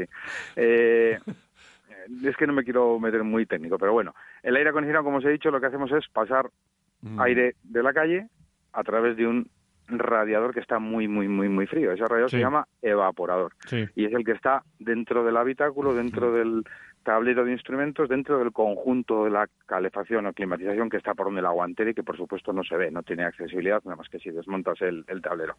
Entonces cogemos aire de la calle y lo hacemos pasar a través de ese, de ese evaporador. Eh, en el cambio de estado de gas a líquido, además de que se produce mucho frío, lo que hay es un... Ay, también.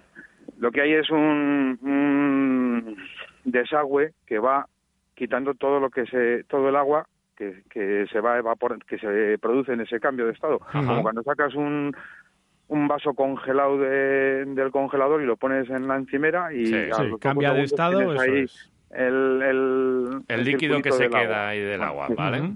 Pues ese agua hay que sacarlo por algún sitio y tiene un desagüe para sacarlo. Pero ese agua sale la mayor parte, pero también se queda impregnado en las paredes de ese radiador, que es el, el evaporador. Vale. Y con el pasar del tiempo, pues ese agua ahí estancada, pues lo que hace es que produce bacterias. Ahí, la, de- la, de- Y la del esas perro bacterias- mojado. Ahí llega el perro Ahí mojado. está el perro mojado. y esas bacterias se pues, depositan como si fuera como un musguillo de ese, que es el que produce el olor. Vale. Entonces, antes, para solucionarlo, lo que teníamos era pues unos productos higienizantes que los metíamos dentro del vehículo, abríamos las toberas, poníamos el sistema en marcha y, y bueno, y le dabas un poco caña y te aguantaba unos cuantos meses sin, sin olor. Pero ahora, como tenemos lo de la máquina del ozono que hemos Ah. comprado por el tema de la desinfección y tal, Mira, pues, pues tenemos doble solución. qué buena. Ándale, o sea, Eh, que esa se puede utilizar también para esto. De hecho, se utiliza para esto. Ah, lo, lo- lo del ozono antes se utilizaba para, para otras, para, principalmente para el tema de olores. Yo tengo un muy, muy buen amigo que tiene una, una fábrica de conservas, entonces él lleva utilizando mucho tiempo el, el ozono en la fábrica porque es una fábrica de pescado que no huele a pescado, porque, porque el ozono le quita el olor. Entonces, Lo mismo, antes- lo mismo para, para el coche de Jota que huele a, a perro mojado tomo nota. y, y musguillo. Tomo Y que- nota, sí, bueno, sí, sí. Pero tomas nota, ¿dónde, dónde está el, el taller? Eh, ¿Te sabes ya la dirección nueva? Avenida de los Huetos 46, Vale, pabellón 1. Y vale. si tengo algún problema, pues llamo al 945-150-995. Me coge allí el equipo de Javier y me pone todo a Te lo dejan disposición. Con mecánicos con bata y paredes Vale. blancas, macho. Y hoy a probar todos el aire acondicionado. Y al que no le funcione, que vaya para allí, que luego es muy fácil. Oye, que es que estoy en agosto, arréglame esto. Sí, entonces igual ya no, ya no estamos. O sea que. Oye, eh, Javier, ¿cuándo cerráis vosotros eh, en, en verano? Que este año está siendo muy Eh, raro. En 2036, claro. me, lo, me lo temía. Eh, eh, no está la cosa para cerrar. es- Hemos estado cerrados dos meses. Te voy a decir Y- una cosa, es una buena noticia para nosotros, ¿eh? Para ti no, porque las vacaciones ya veremos cómo Oye, hacéis los turnos. pero tener en pero para verano, nosotros sí, sí, sí, es sí. una muy buena noticia. Oh, qué bien. Avenida de los Huetos 46, Autoavendaño. Javier, gracias y contigo estaremos eh, más fresquitos en verano. Hablamos. Un abrazo muy fuerte. Buen día. Gracias.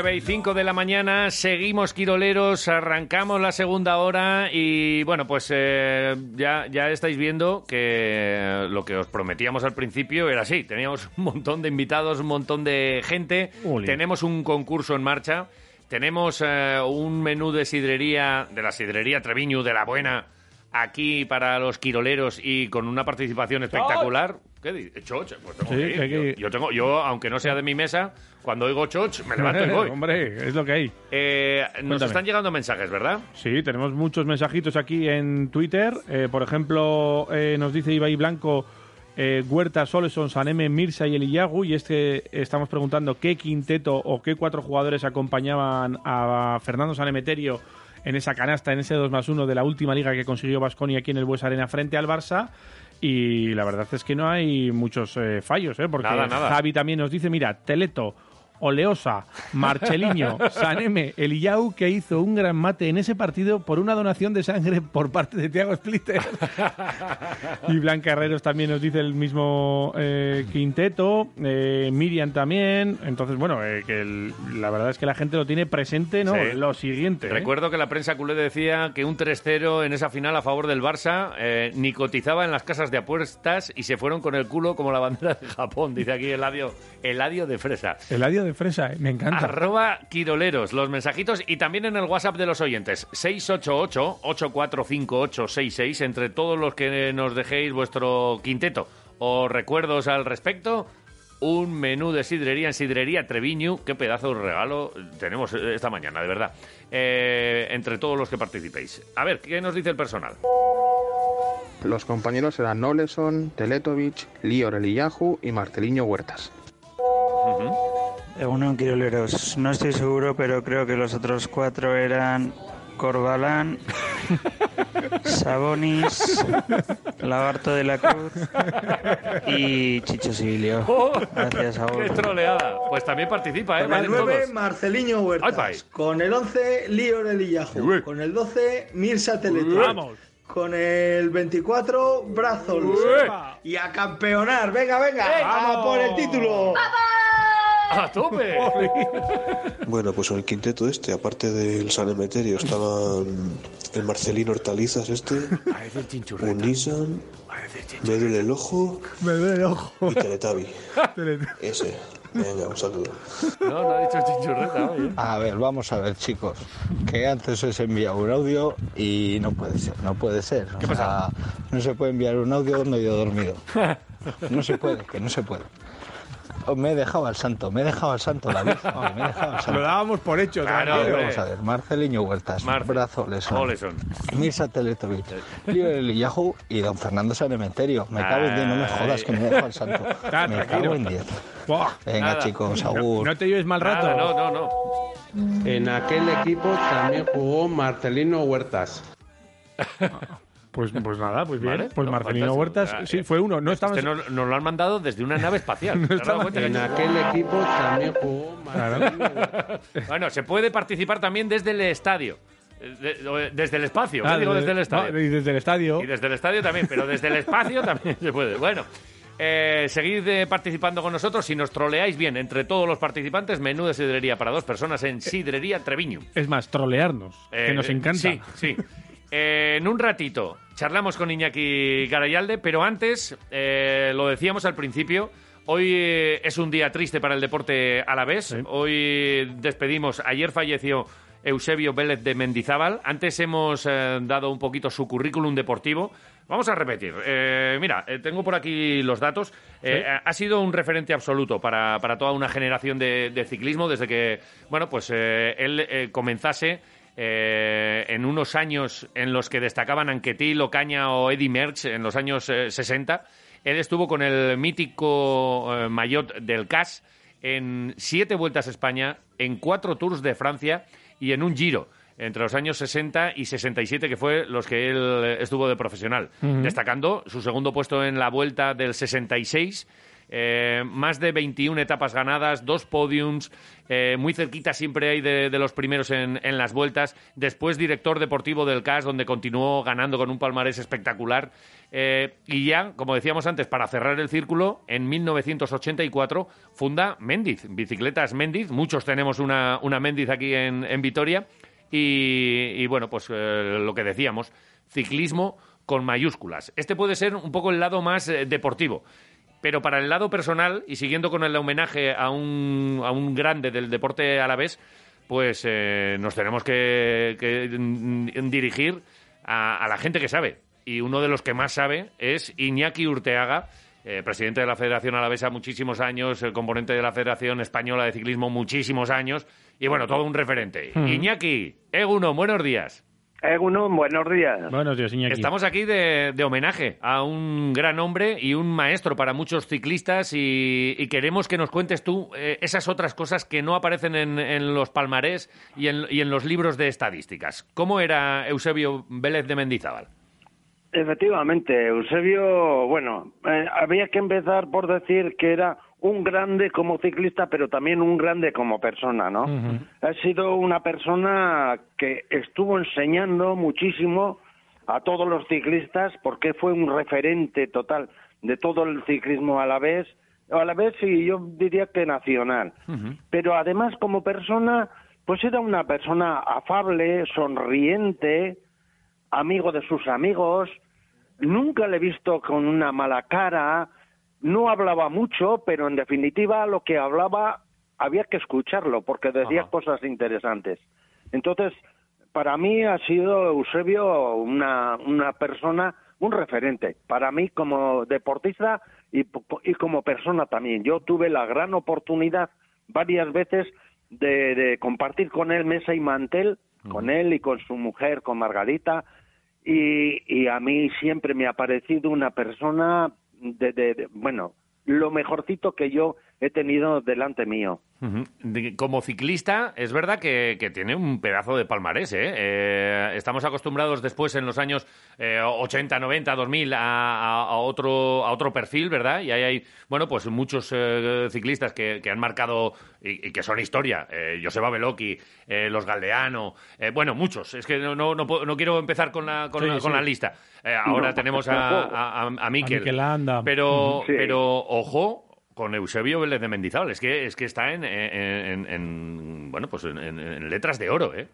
Sí, sí, sin duda. Es, eh, yo creo que es el profesional que más carreras ha ganado. Y, y de los corredores que han estado entre los diez primeros, yo creo que no habrá nadie en todo el mundo que tenga un palmarés como Eusebio. De verdad, además. Dices, jo, es que ha hecho el tercero, el cuarto, que parece que el cuarto ya no pinta nada. Cuidado, ¿eh? Que el cuarto en un Tour de Francia o ser segundo en la Vuelta a España o ser tercero también como ha hecho él. Eso eso tiene tiene mucho Muchísimo mucho mérito. y además en aquellos tiempos, ¿eh? Sí. Estamos hablando de otros tiempos, estamos hablando de- Claro. de, un, de un carácter además como muy a la vez, porque nombrábamos algunos nombres, ¿verdad? Eh, está eh, compitiendo con Anquetil, Ocaña o Eddie Merckx, que, es, sí. que es seguramente todo lo contrario. Hay muchas maneras de ser en esta, en esta vida, pero bueno, pues eh, el caníbal, Eddie Merckx, ¿verdad? Este iba a ganar todo y seguramente a cara de perro y tal. Y luego, pues Eusebio, con, con esa manera a lo mejor un poquito más alavesa de, de ser, ¿verdad? Un poquito más eh, para adentro, pero consiguiendo un palmarés y, y toda una vida, 85 años, gi- eh, que gira alrededor de, de las bicicletas. Y cuando deja de pedalear, se pone a dirigir eh, y a enseñar. Y cuando eh, en el 84 eh, quiere seguir dando un paso más, monta una fábrica y lo hace de, de bicicletas. Es espectacular. Tremendo, ¿no? Sí, sí, efectivamente. Pero bueno, es que Eusebio, Eusebio hacía tan bien las cosas, era tan inteligente, que cuando dejó de correr, la misma empresa CAS lo- le, le cogió como director. Es decir, fíjate que tal, con Angarica, no, no, lo cogió a él, a Eusebio. Entonces es que eh, Felipe Yáñez, que también fue un corredor nuestro, decía que eh, Eusebio le enseñó en una hora lo que los demás no le habían enseñado en tres años. Hmm. Eso quiere decir muchísimo. Eusebio era como una hormiguita. Ese no aparecía, pero estaba. Iba trabajando, trabajando. Yo, para mí, ha sido el corredor de equipo más importante que ha habido, de verdad. Yo siento por él, no sé, una debilidad. Y, y- y le he seguido desde, desde- de toda la vida, porque yo a, a Eusebio lo he conocido corriendo con Independiente. ¿Qué era Independiente? Una categoría que podía correr en amateur y en profesionales. Y entonces, este, eh, claro, corrió dos años en, el- en ciclismo independiente y luego al tercero ya lo cogió el equipo CAS, nada menos que el equipo CAS. Sí, sí, que O sea, era que no estamos el- hablando- eso es, el mejor equipo del momento, ¿no? O sea, que es que es así. Efectivamente. Algo tenía, algo tenía. Y la verdad es que tenía, además de carácter, tenía pues una capacidad física tremenda y que no daba con el corazón todo lo que tenía, no exigía nada a cambio, es decir, era un corredor de equipo para un equipo como fue el equipo CAS. Eh, y de hecho venía sobre ese carácter a la vez eh, que estamos hablando, eh, que antes de, de fichar por el CAS como director, cuando cuelga la bici, fíjate cómo es, porque él viene del campo, eh, se, se mete a la bici, se sube a la bici, se empieza a subir puertos, empieza a correr en la bici y de hecho cuando decide dejar eh, la bicicleta y colgarla y apartarla, compra una granja en Aspuru con 1.300 gallinas, 130 cerdos y 10 vacas, porque pensaba volver al campo y dedicarse otra vez a, a la granja. Y es cuando, eh, como tú dices, Iñaki, le llama de nuevo el, el CAS para, para coger los mandos, ¿no? Con, con Antón Barrutia y formar ese tándem, ¿no? Así es, así es, con Antón. Los dos estuvieron. Pero ahí el que cortaba el bacalao era Eusebio, claro, porque. Eusebio era inteligente 100%. Veía las cosas antes de que sucediesen. Entonces se adelantaba los acontecimientos. Fíjate, ganó dos vueltas a España y tuvo dos podios en el Tour de Francia en aquel entonces Eusebio con el equipo CAS. ¿eh? O sea que, que fue una, un, un director pues bueno, de lo mejorcito, fue un, un gran corredor, fue una gran persona, fue, fue todo. Y, y, y es más, ya saliéndonos de lo que es el ciclismo, fue un forofo auténtico del deportivo a la vez. Mira. Fíjate. Ese dato no, no lo conocíamos, o sea que le, que le- que le Forofo apasionaba, ¿eh? No se perdía un partido del Deportivo a la vez. El Deportivo a la vez, mm, si había que poner un forofo, hubiese que ponerle a Eusebio Vélez también. Qué grande. Oye, Sí, sí. eh, fíjate, eh, antes hablábamos de, de algunos eh, de sus rivales. Eh, ¿Cómo él era como, como corredor? Porque estamos hablando mucho de la inteligencia que luego demostró también como director deportivo. Hay eh, corredores, no sé si es como, como ahora, entonces, contrarreloj buenos, en, en puertos buenos. ¿Dónde destacaba más? ¿O, o era un, un todoterreno y luego suplía a lo mejor la, la falta de piernas con, con inteligencia? ¿Cómo lo le tú como corredor? Bueno, como corredor, lo único que le faltaba era el sprint, no sprintaba prácticamente, por lo menos en la categoría de profesional. En amateur sí, en amateur ganó carreras al sprint, ganó carreras, porque es que la capacidad física que tenía era superior a los demás. Pero como corredor profesional, este sobre todo fue un gran contrarrelojista. Y para ser un gran contrarrelojista hay que tener eh, la cabeza muy bien amueblada, ¿eh? Sea, hay que tener muy bien los cálculos de resistencia, de potencia, de todo, y este, este era una maravilla. De hecho, pues fíjate, fue campeón de España por regiones en contrarreloj, entre otras cosas, ¿no? Y bueno, ganó etapas contrarreloj, ganó carreras contrarreloj. Su fuerte, desde luego, era contrarreloj. ¿Por qué? Porque como él se ponía, a- se montaba en bici, se ponía a pedalear, tenía una capacidad física tremenda, era capaz de calcular perfectamente, pues lograba esos éxitos como corredor eh, contrarrelojista, sobre todo, fue importantísimo. Eh, cuéntanos, Iñaki, eh, un recuerdo así, algo eh, que, que- que ahora mismo te venga a la cabeza de- del gran Eusebio. Del gran Eusebio, bueno, pues yo diría que una cena que tuvimos con también otra persona del ciclismo a la vez que llegó a, a ser presidente de la Federación Española, Ibáñez Arana, José Luis. Una cena que tuvimos todos juntos eh, con las mujeres y tal, y que nos lo pasamos, que aquello no se podía grabar, porque si no hubiese sido una tentación en algún momento para alguno. Pero por- porque luego se, se- se soltaba la cosa, cuando había fiesta también había fiesta o por qué? ¿Por Había qué no? fiesta. Cuando había fiesta, había fiesta. Éramos, era, era capaz, o éramos capaces de entender en cada momento lo que había que hacer. Eh. Y cuando estábamos en privado, era nuestro, y a correr. Bueno, eh, Sí, hay- hay tiempo efectivamente para, para todo. Hay que dar el 100% en cada cosa, en ¿no? una gran Eso vida. es. Efectivamente, en el- efectivamente. En el deporte, en lo empresarial, eh, En siendo todo. maestro y bueno, pues en, Sí. en todo destacó Eusebio Vélez de Mendizábal, al que hoy le hemos querido rendir este sí. pequeño homenaje. Estos también tuvieron una tienda, perdona.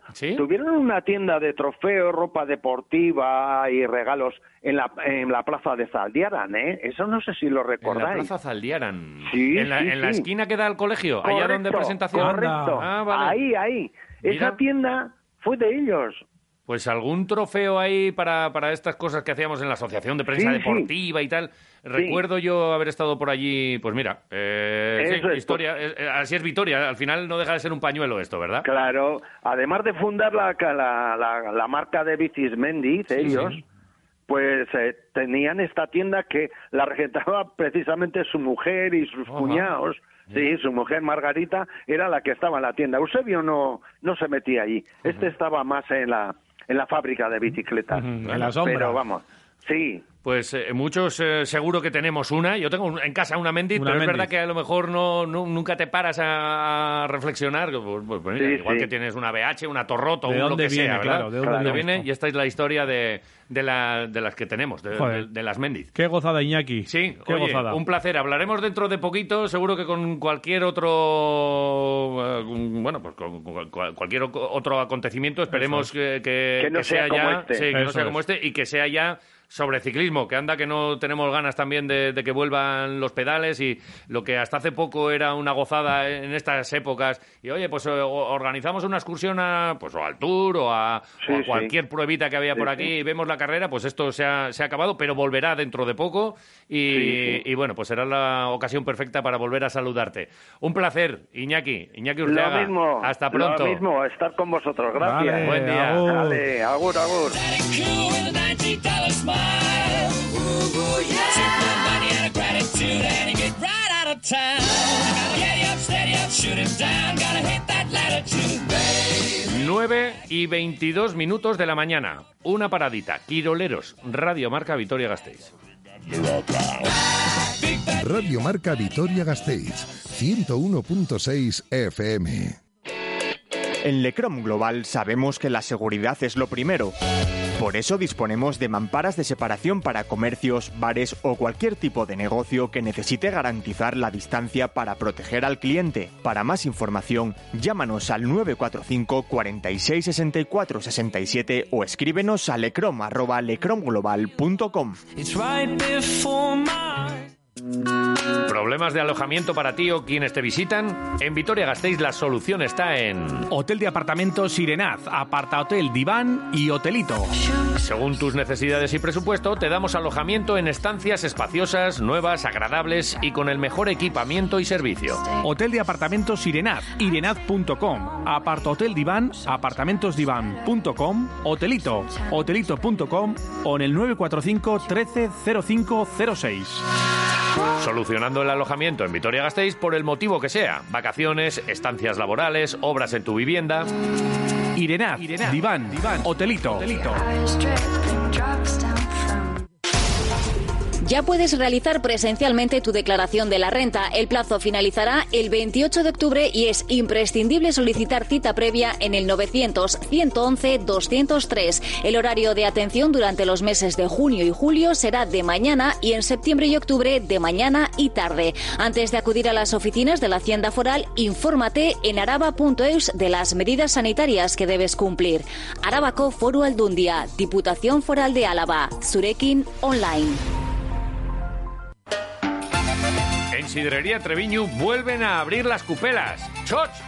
Con el típico menú de sidrería. Revuelto, taco de bacalao, chuletón y queso con nueces. O con el excelente menú de verano. Tosta de foie, capuchino de mejillón, verduritas con huevo a baja temperatura, carrillera de ternera, bizcocho de idiazábal y mucho más. Tú eliges. Con la mitad del aforo, cumpliendo las garantías sanitarias y con la mejor sidra y ese trato familiar que caracteriza a Sidrería Treviño. ¿Quieres autobús? Te lo ponen. Haz tu reserva en el teléfono 657 73 6599. Más información en trevinu.com.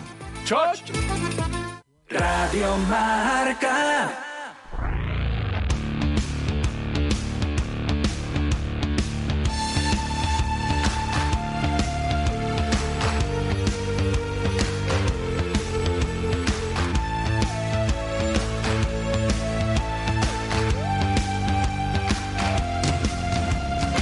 Nueve y 25, volvemos y eh, siguen llegando mensajes, ¿eh, Jota? Esto no para, ¿eh? No para. Esto no para. Hoy, en unos instantes, eh, llamamos a Iñaki Garayalde y charlamos sobre aquella final que ganó Vasconia hace 10 años, donde todos recordamos a San Emeterio.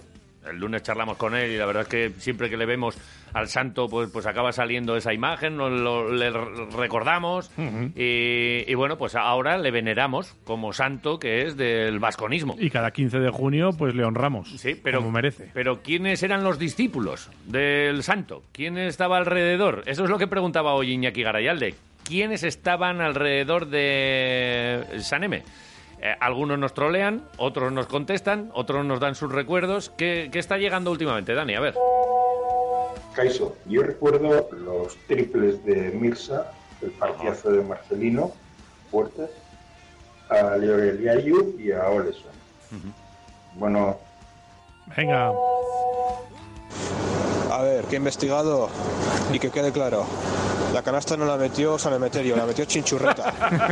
Hemos sido engañados. Venga, un saludo. 688-845-866. Os recordamos que solo entra uno de vuestros mensajes en, el- en concurso. eh, así que, eh, Dani, eh, de estos los doblados, solo una participación por cada uno. Pero gracias por trolearnos. ¿eh? 688-845-866 o arroba quiroleros en Sí. juego un chuletón. eh, para dos. No, un chuletón no. Los Un que haga- menú. los que hagan falta. Menú para dos personas en Sidrería Treviño, donde nadie jamás se ha ido con hambre. ¿eh? Pues mira, pues ahí podría ir Gasteiztarra, que Sí. nos dice que, que Marceliño Huerta, Soleson, San Emeterio, Iliyao y Mirsa Teletovic, y nos lo dice con nombres y apellidos, ¿eh?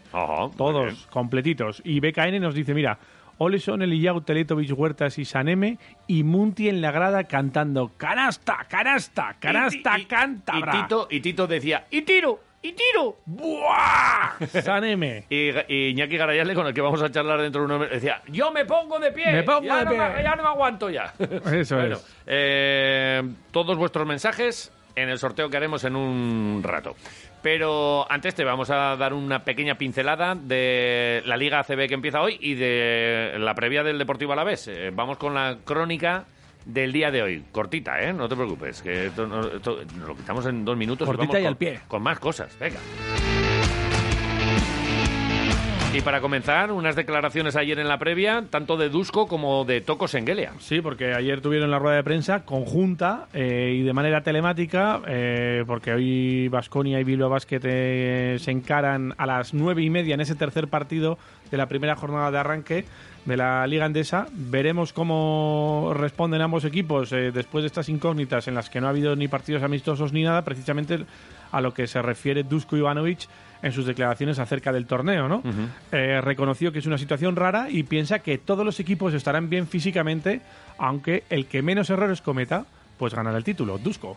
Es una situación eh, rara, ¿no? Primera vez todos vamos a jugar y, y- y en esas condiciones y no sabemos cómo va a salir. Yo creo que todos los equipos, a pesar que todos estamos hablando, todos los equipos físicamente van a estar bien. Problema será el ritmo de, de jugar y esto se, probablemente se va a afectar mucho en estos balones perdidos, que imprecisiones algunas, porque para jugar bien este torneo creo que todos, todos necesitaríamos unos dos, tres partidos amistosos, entonces estaríamos en condiciones ideales, pero situación como es y que más rápido se adapta y que eh, hace menos errores va a tener más opciones de ganar. Pues estas son las opiniones de Sí. Dusko Ivanovic y las de Toco, que eh, lo primero que hizo antes de nada fue eh, decir acerca de todos los rumores eh, sobre su traspaso a CSK y demás, que él piensa Estoy ahora mismo mentes solo, aquí, solo pensando Victoria. solo Vitoria, No solo quiero Valencia, pensar en, en caviar ruso. solo este torneo. No quiero pensar Moscú. Y tú dis no conozco. So- solo soy soldado de Dusko. Eh, eso de momento, veremos lo que sucede después de este torneo, Eso ya te esta fase final en, cosa. en ACB. Eh, de momento, Toco lo que habla también es de este partido Usted. frente a Bilbao Basket. ¿Usted quién es? Te trató de usted, ¿no? Me trató de usted, sí. Usted. Oye, pues es muy respetuoso Usted, con los mayores.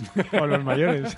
Que no más altos, pues más Eh, altos que el poco. Vale. Poco, eso es. Pero bueno, él hablaba, entre otras cosas, sobre las claves Vas a poner y lo que palabras que mías hacer. de ayer. Palabras tuyas de ayer, sí. Gracias. Usted.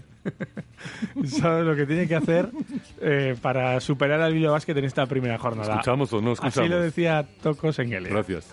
No sabemos 100% qué esperar, ¿no? Porque quizás lo que como jugaban han cambiado algo y no sabemos esto y también eh, será lo mismo de otro lado, ¿no? Pero esperamos un partido, lo que esperamos es un partido duro, eh, sabemos que te- nosotros tenemos que salir 100%, ah, da igual el rival y tenemos que hacer las cosas que nosotros controlamos, ¿sabes? Que jugar en defensa a tope y intentar tener menos eh, pérdidas posible y luego eh, yo creo que hemos entrenado bastante para estar preparados, eh, que seamos sólidos en el ataque. Bueno, es difícil, dime. Usted, usted, ¿por qué no has puesto lo de que quiero ir a Virgen Blanca? Que voy a, voy a dar todo para ir a Virgen Blanca. Todavía no, no ha dicho Llevo nada muchos años aquí, Blanca. quiero ir Virgen Blanca. No sabes ni lo que dijiste ayer, eh, Toco. Quiero Virgen Blanca. Lo que sí que hiciste que hace tiempo que no... Oye, eh, que se ría Toco es difícil. Que se ría Dusko, más difícil aún. Pero que se rían los dos juntos... Y pasó ayer. Eso es locura. Esto- no, no, eh, vamos a ganar la liga. O sea, si estos dos ¿Eh? están descojonándose, bueno, descojonándose, una leve sonrisilla, es, Sí. es síntoma muy bueno. ¿eh? Risueños, Es digamos. de- demasiado bueno. Pues Claro, es, que, Y, lo, y lo hacían, ¿por qué? Porque nuestro compañero Sergio Guía del Correo les Sí. preguntaba por el tema de, de los árbitros. Claro, estamos eh, Vale. pensando todos en cómo van a reaccionar los equipos, los entrenadores, eh, eh, después de- del confinamiento y la preparación. Eh, pues a ver lo que necesitan también los árbitros para coger el ritmo y, Sí. y poder eh, ponerse un poco, Como un poco estos, a tono, ¿no? como no tienen afición por detrás, los árbitros, Claro. pues es que no- hay veces que se, que se olvida, pero nosotros, vamos, eh, no- eh, parte fundamentalísima del deporte, Sí, sí, sí. los árbitros, y ojalá les vaya muy bien, ojalá que no haya, no sientan también el desgaste físico, que va a hacer calor, que van a tener partidos cada dos días, que, bu- bueno, pues eh, van a estar en el ojo del huracán como siempre. Eh, ojalá tengan suerte y ojalá les vaya todo muy bien. Pues la pregunta era, ¿creéis que los árbitros eh, necesitarán también su tiempo de adaptación y de coger el ritmo? Y así sonreían tanto Dusko como Toco. No sé, yo, yo, Yo Van a pitar muy bien. Yo espero de, no, de pitar, no sé, pero igual, no sé, no sé la pregunta que es, pero igual sería bien si ellos tienen un timeout también, ¿no? Después de no correr tanto o algo así, pero yo creo que son profesionales también y desde que han sabido que iba, iba a competir, yo creo que como nosotros, ellos también eh, han preparado su cuerpo y mentalmente y yo creo que todo el mundo que está en Valencia para, para esta competición, creo que todo el mundo está preparado. Eh, es un momento capote también de Dusko porque le ve ahí, que le preguntan sobre el arbitraje, eh, Toco se empieza a reír y dice Dusko ya va a contestar. Van a pitar muy bien, no me lo, no, no sé a qué la liemos, que muchas veces aquí con la prensa de repente te sacan un titular y dice Dusko, van a pitar muy bien. Déjate Y- de historias. Y para adelante. Bueno, pues todo preparado. A las nueve y media estaremos con unos torrendos y, y algo para beber Una sidra Ulanzo, por ejemplo, de Oh, sidrería mira, Treviño. Sí. ¿Qué te parece? Eh, me, eh, me encaja. Pues ya está. y igual como una, una tortillita de esta, un, un chiqui, chiqui tortilla y, y- y no un cocino. Me pongo muy nervioso y además con el Pues baloncesto. invítame. Oye, pues quedamos y lo, Invítame. y lo vemos. ¿Lo vemos juntos? Eh, llamamos a Iñaco, a Garayalde. ¿Y que lo vea con nosotros? Venga. Todos eh, juntos. Ya, Festival. ya vamos, a, vamos a preparar el, el plan Joder. bonito. Y bueno, con, con muchas ganas. Expectación, arranca la liga. Vamos a ver qué Vasconia nos encontramos ante Bilbao Basket, Mumbrú and Company. Eh, para acabar con el básquet, eh, decir que, eh, bueno, ayer la entrevista de nuestro compañero Miguel Ascenso a la una, y me- a la una ya sabes, eh, directo Marca Vitoria con todo el deporte a la vez y una charla con una pedazo de jugadora, referente del baloncesto nacional e internacional y que es el nuevo fichaje de Araski. Sí, Ana Cruz se anunció este fin de semana. Era un rumor que habíamos venido comentando aquí. Y sí que es cierto que ayer pues ya fue protagonista en los micrófonos de Radio Marca, aquí en el 101.6 con Miguel Ascenso, y contaba muchas cosas, pues sobre todo su, su época en la NBA, donde ganó un anillo en Minnesota, eh, las dos ligas con Rivas, la Euroliga con eh, equipo ruso, eh, y sobre todo pues es noticia y ha sido noticia a nivel eh, nacional, sobre todo porque regresa a la liga después de, de siete años. Y que, bueno, pues el que quiera la entrevista íntegra la tiene ahí en las redes sociales, en, en la app de Radio Marca Vitoria. En los podcasts, eso en es. los podcasts y, y, bueno, pues no, no perderse la, la programación, hombre, que os perdéis eh, grandes charlas. Una, una chica muy simpática, además, ¿eh? Eh, Encaja en ese perfil Araski de buena jugadora, pero además, eh, bueno, con, con mu- mucha experiencia y, y sabiendo a dónde, a dónde viene y me da la sensación de que van a encajar fantásticamente bien. Sí, porque Ana Cruz fue el primer fichaje, pero ya tenemos eh, otra renovación eh, de la que ya dieron buena cuenta ayer eh, desde Araski, y es que María Surmendi seguirá dirigiendo a- al equipo y me imagino que se presenta un buen tándem tanto con María Surmendi y con Ana Cruz, que son amigas ya desde hace tiempo fuera de la cancha, dos veteranas, dos eh, tías que saben de lo que va esto Sí, sí. y que seguramente eh, pues estarán eh, a disposición de Madi Urieta para llevar a Araski incluso más arriba de lo que había quedado esta temporada, ¿no? Que se ha acabado así a- de buenas a Sí. primeras y que María, entre otras cosas, pues quería quedarse aquí para terminar lo que no se ha acabado este año, ¿no? Precisamente. Hasta el infinito y más allá. Fantástico, lo de Cuchaban Karaski. Eh, hasta aquí, básquet. Una pincelada de fútbol. Toma.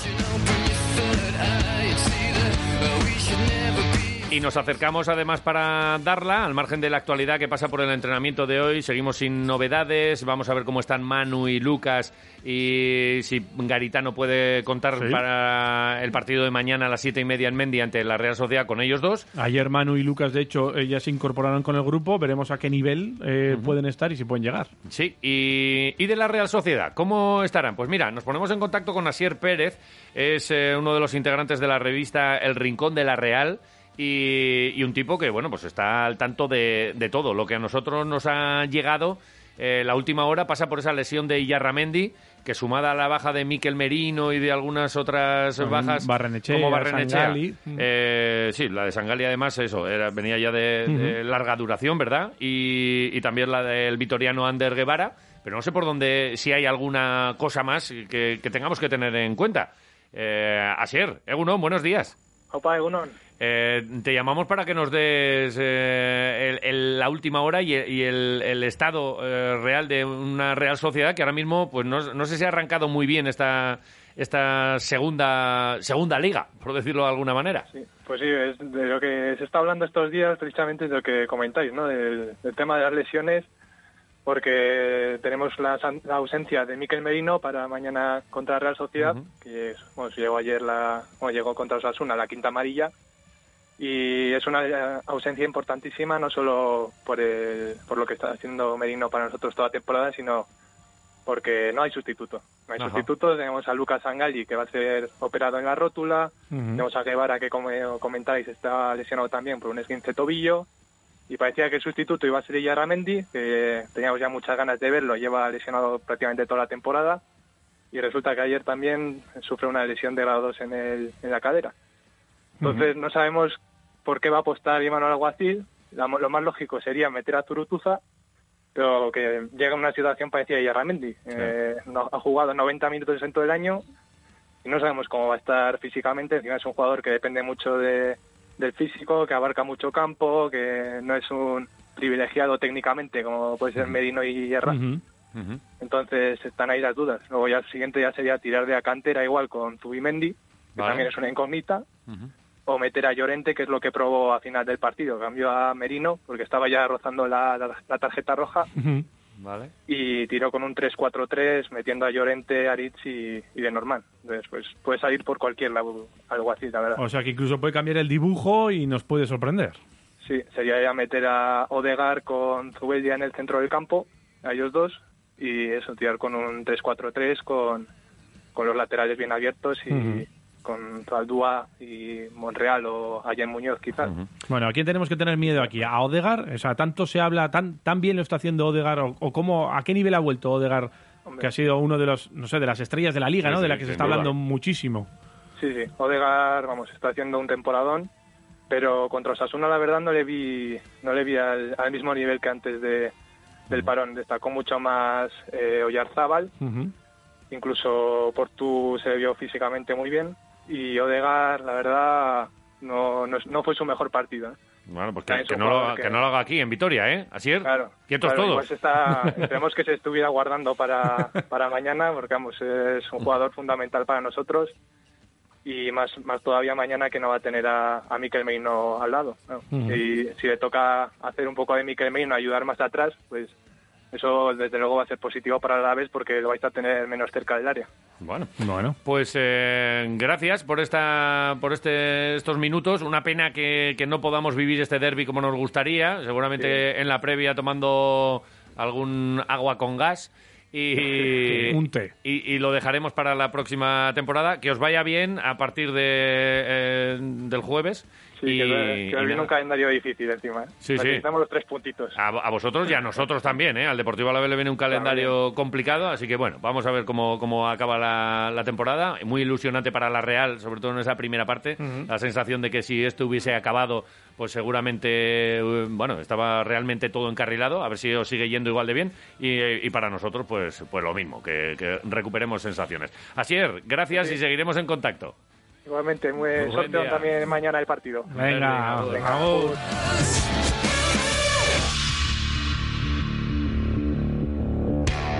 La jornada ayer eh, nos deja tres partidos, tres buenos resultados, porque los tres que están en zona de descenso, Mallorca, Leganés y Español, jugaron los tres, no ganó ninguno de ellos, el Español es el único que rascó un empatito, así que el colchón ese que tenía el Deportivo Alavés de siete más a verás con el Mallorca, lo sigue teniendo.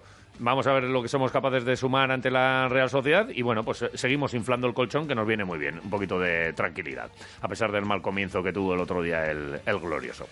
Lo Y- veremos mañana a partir de las siete y media. y ahora ya no, nos vamos a centrar en, en baloncesto y en Don Iñaki Garayalde. Tenemos ¿eh? que resolver un concurso, y tenemos, pregunta. y tenemos un quinteto aquí que yo creo que ha acertado todo el mundo. Era Sí. fácil, ¿no? Eh, sí, era, era bastante fácil. Al jaleo.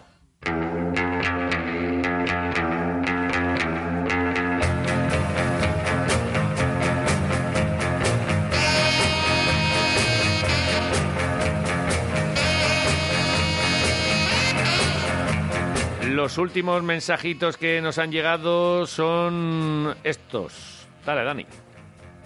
Caiso, yo recuerdo los triples de Mirsa, el partidazo de Marcelino, Puertas, a Leo Eliayu y a Oleson. Bueno, A ver, que he investigado y que quede claro. La canasta no la metió. Ah, estos son los de, los de antes. Hay, hay uno nuevo, me dice, sí, sí, sí, es que hay uno nuevo. Está Dani ahí. Tenemos alguno, pues, es que están llegando muchos. Está llegando, hay una participación espectacular, no nos extraña. El premio es fantástico. Claro. Es el chuletón, eh, pero acompañado del taco de bacalao, del revueltito, del choricito a la sidra, el choch, la mejor sidra de, de Álava, la hace con sus manos, Coldo y toda la familia. Eh, en definitiva, un menú para dos entre Viñus, Sagrado Teguía y Nascarcha. Espera, que está Dani levantando la mano, que, que es este, el audio A ver, nuevo. a ver. Lior, Oleson, Huertas, Teletovic. Ey, y- y- tenía de fondo ahí Baskonia, eh, ¿no? Igual estaba viendo el vídeo, ¿eh? Iñaki Garayalde, Egunon. Vaya, vaya la que has organizado hoy, otra vez. Hay una eh, participación espectacular y todos recordando eh, aquel quinteto, porque es verdad, San Emeterio, San Emeterio, nos acordamos todos, pero ¿y los demás? Esto es un deporte de equipo, como nos decías en la pregunta. Claro. No, yo creo que tenemos este quinteto como muy tatuado en la mente, en el brazo y en el, y en el bazo, ¿no? y, y todo el mundo, pues yo creo que ha participado con, con, con éxito, como no puede ser de otra manera. Oye, tú estabas allí, eh, estabas al lado de Munti, que, que andaba Sí. por allá gritando, canasta cántabra, y, y escuchábamos a, a Tito Ortiz de Guinea, eh, que, coordinaba la, la retransmisión con él, y tiro, y tiro, y luego tú estabas, me levanto, me levanto Claro. porque no puedo más. Es que es verdad, ¿eh? es que es verdad. Y además luego eh, recuerdo que hice una anotación que he rescatado de los últimos segundos, o sea que eh, yo también lo tengo como muy tatuado por porque nada, a prácticamente 40 segundos la cosa pintaba muy mal, ¿eh? Sí. Ujú.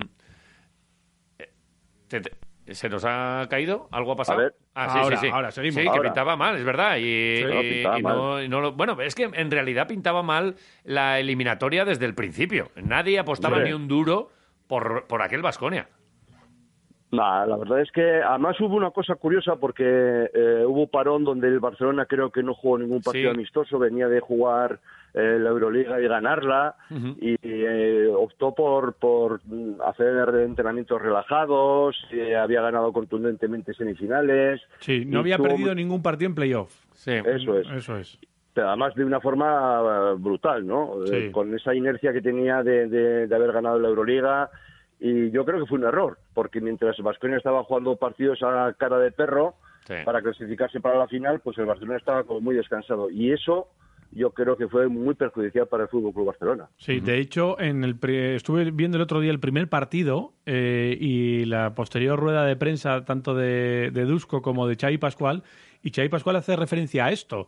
Dice, claro, Vasconia había terminado las semifinales frente al Real Madrid con un 3-2. Sí, sí, hasta apretado, con hasta mucha tensión. partido. Y estaban reventados, que, es. que es lo que decía Splitter. El- llegamos reventadísimos. Y el Barça eh, había tenido nueve días de descanso hasta Sí, llegar sí. a la final. Y quizá eso les desenchufó un poco, ¿no? Exacto, yo creo que es fundamental, ¿no? Eh, en este tipo de situaciones en las que tienes que estar absolutamente metido y, y con, a ver, no solamente mentalmente, que lo están, yo imagino que todos, pero sí en, en- en cuanto a esas sensaciones de, de- de estar permanentemente en contacto con, con lo que significa una final, ¿no? Y fue brutal, pues porque aquel 0-2 en Barcelona fue eh, tremendo y había esta posibilidad de, de acabar por la línea rápida con el 3-0, que como hemos eh, recordado todos esta semana, desde el lunes, pues eh, estuvo complicado, ¿eh? estuvo complicado porque en el cuarto partido, si hubiese habido cuarto partido, la cosa se hubiese puesto mucho más difícil a nivel mental, más que nada. ¿eh? Sí. Eh, ¿Has querido recordar un, quinteto? La verdad es que, bueno, pues esto es una, una cuestión de- de gustos personales, ¿verdad? Pero eh, nosotros charlamos además el lunes con, con Tiago. Eh, en Sí. aquel equipo había muchos grandes jugadores. Tiago yo creo que, que estaba por encima de todos ellos. Eh, MVP de la Liga, MVP de, de- de la final. Es verdad que todos recordamos lo de San Emeterio. Eh, no estaba en ese quinteto y, y aparecen otros, otros jugadores. Oleson, Eliyahu, Teletovic y Huertas. Aquí si preguntamos a cada uno de los vasconistas, seguramente cada uno se quede con uno. No sé eh, con quién te quieres quedar tú. Pues, eh, hombre, yo creo que Mirza eh, tuvo su partidito, ¿eh? tuvo su partido desde, desde la anotación y desde la responsabilidad, pero el Iyajo no se queda atrás. ¿eh? Sí, O sea, sí. Yo creo que fue, hizo un partidazo tremendo, ¿eh? tremendo eh, el jugador is- israelita, ¿no? Sí. Eh, es difícil, ¿eh? es difícil ante una, joder, una sucesión de emociones eh, absolutas eh, sobre todo cómo se produce el final, qué es lo que pasa, las protestas de, me estoy acordando ahora mismo, las protestas de Víctor Sada por haber hecho esa falta a Morris, que quedó fulminado, porque yo no he vuelto a saber, o es, Sí, eh, es verdad. poco de él, ¿eh? Igual está en el pabellón todavía, en algún vestuario, ¿eh? Como los japoneses estos que se quedaban en la Segunda Guerra Mundial ahí cuando había acabado ya, se Que quedaban vienen, en, la, que en la- vienen. en la trinchera. Igual está Morris por ahí, ¿eh? Hay que buscar. Igual está emparedado. Está emparedado por ahí. No, fue, fue, fue una cosa tremenda. Yo, sinceramente, me tuve que levantar porque no aguantaba más. O sea, ya es un partido ahí con una tensión tremenda y yo me levanté porque no aguantaba. Y lo siento por el que estuviera atrás y no le dejé de ver. Ah, se levantaría también. seguramente. Pero pero pero así fue sí fue. Y bueno pues mm, recordaros que por parte del Fútbol Club Barcelona el quinteto que acabó en cancha estaba con Ricky Rubio Gianluca Basile Sada Lorbeck y Morris Con Lorbeck también era otro con una manita. Tipo, tipo Boigman, de estos altos, eh, un poquito blanditos mm, para, para la afición, Sí. pero con una calidad y. a ver, tenía un equipazo el Barça. Bueno, era el campeón de la Euroliga. Campeón de Euroliga y campeón de Copa. Y había perdido solo, eh, hasta ese tercer partido, había perdido solo en cinco ocasiones eh, en la temporada. Cinco partidos en la Liga CB había perdido solo. Dos, eh, bueno, tres de ellos fueron contra el Vasconia en los playoffs. No, tenía un equipazo, tenía un equipazo y además eh, joder, todos recordamos también la Euroliga que nos que nos eh, muestra, ¿eh? o sea, eh, un jugador como Ricky Rubio en estado de forma tremendo, eh, Gianluca Basili también, Víctor Sada igual más como pegamento un poco para ese para ese equipo. Sí, carácter. Sí, pero es, pero es cierto, ¿eh? lo del Lorbe que era un jugador en ese momento muy, pero que muy determinante para este equipo. Luego está Pete Michael también, ¿eh? o Sí, sea, que sí, sí. tenía un equipo eh, curiosito, por decirlo de una forma. ¿eh? Eh, el propio Juan Carlos Navarro, que vamos a No, decir, no. ¿no? O Sí, sea, sí, bueno, Navarro un equipazo. omnipresente, Lo, omnipresente. lo que nos Que hace lo- ver también, eh, yo, yo es algo que estos días también pensaba, es eh, durante unos años eh, eh, estuvimos muy cerca, cerquísima, porque llegábamos a las Final Four, pero, pero es que podíamos habernos llevado una, una Euroliga perfectamente, porque a, a ese gran Barça, que fue el campeón, nosotros luego le ganamos la liga. Es verdad que con todos estos condicionantes, se les hace largo, tal, a lo mejor, eh, bueno, se relajan un poco, pero es que estábamos ahí, estábamos cerquísima. Ahora la, la brecha es mucho mayor, pero entonces es que eh, estuvimos muy cerca, ¿verdad? No, eh, yo creo que sí. ¿no? No- Nos ha faltado quizás un poquito de, de- de suerte y probablemente también creernos de que éramos capaces de ganar eh, alguna de las eh, Euroligas que verdaderamente se nos han escapado. ¿no? Quizás no tanto la de, la de Moscú, porque íbamos ahí en plan un poquito como invitados, Sí. Pero la de Madrid, por ejemplo, Sí. yo creo que sí que era una, una Final Four que podía haber optado ¿no? el, el Baskonia. Incluso la de Berlín, te voy a decir, La de la, Berlín, última, sí. ¿eh? Hombre, Sí, ahí, ahí sí. tuvo Adams aquel tirito, ¿no? La de, la de Fenerbahce sí, es esta, sí, ¿no? sí, que, sí, que, sí. vamos, que no, no nos metimos en la final pues de, de- de chiripa Sí, sí, sí. Sí. contra todo un Fenerbahce. Sí, sí. Bueno, Eh, eh, y casualidades de la vida también esto eh, cierra un cerraba como un ciclo, ¿no? El ciclo de Tiago, Sí. que era el último partido del propio Tiago, y luego fíjate cómo son las cosas, ¿eh? El Vasconia, pues eh, con este acuerdo entre NBA y Euroliga, pues es uno de los protagonistas del verano con esa gira que hizo en, en- en Estados Unidos contra equipos NBA y se enfrentó a San Antonio de Tiago Splitter, aunque Tiago no jugó porque estaba eh, lesionado. ¿no? Pero sí. fíjate qué, qué cosas, ¿no? O sea, es eh, cómo se cierra el círculo, ¿no? En todo esto. Ah, tenía un equipazo, ¿eh? El Vasconia tenía que, hay, hay que recordar que también por parte de Vasconia estaba Walter Herman, sí. Eh, Karim Sacco Barat, Glis. Karim Glis, exacto, Ujú. eh, Pau Rivas. Ujú. Luego estuvo estuvo a mitad de temporada mm, eh, Michov, Vladimir Michov, Cor- Sí, eso es. Y pues, no sé, vamos, eh, ya hemos hablado de Mirza, Vladimir Golulovic también, creo Golubovic, recordar que estaba. Otro, porque- otro grandón. Sí, porque le recuerdo en, eh, en una instantánea de en esos en esos momentos un Caringlis es cierto, un Caringlis que estaba, yo no sé por qué, pero estaba en el en el o sea, quedaban cinco segundos y estaba en el banquillo de sustituciones para sustituir no sé a quién. O sea, era una cosa así como muy muy sorprendente.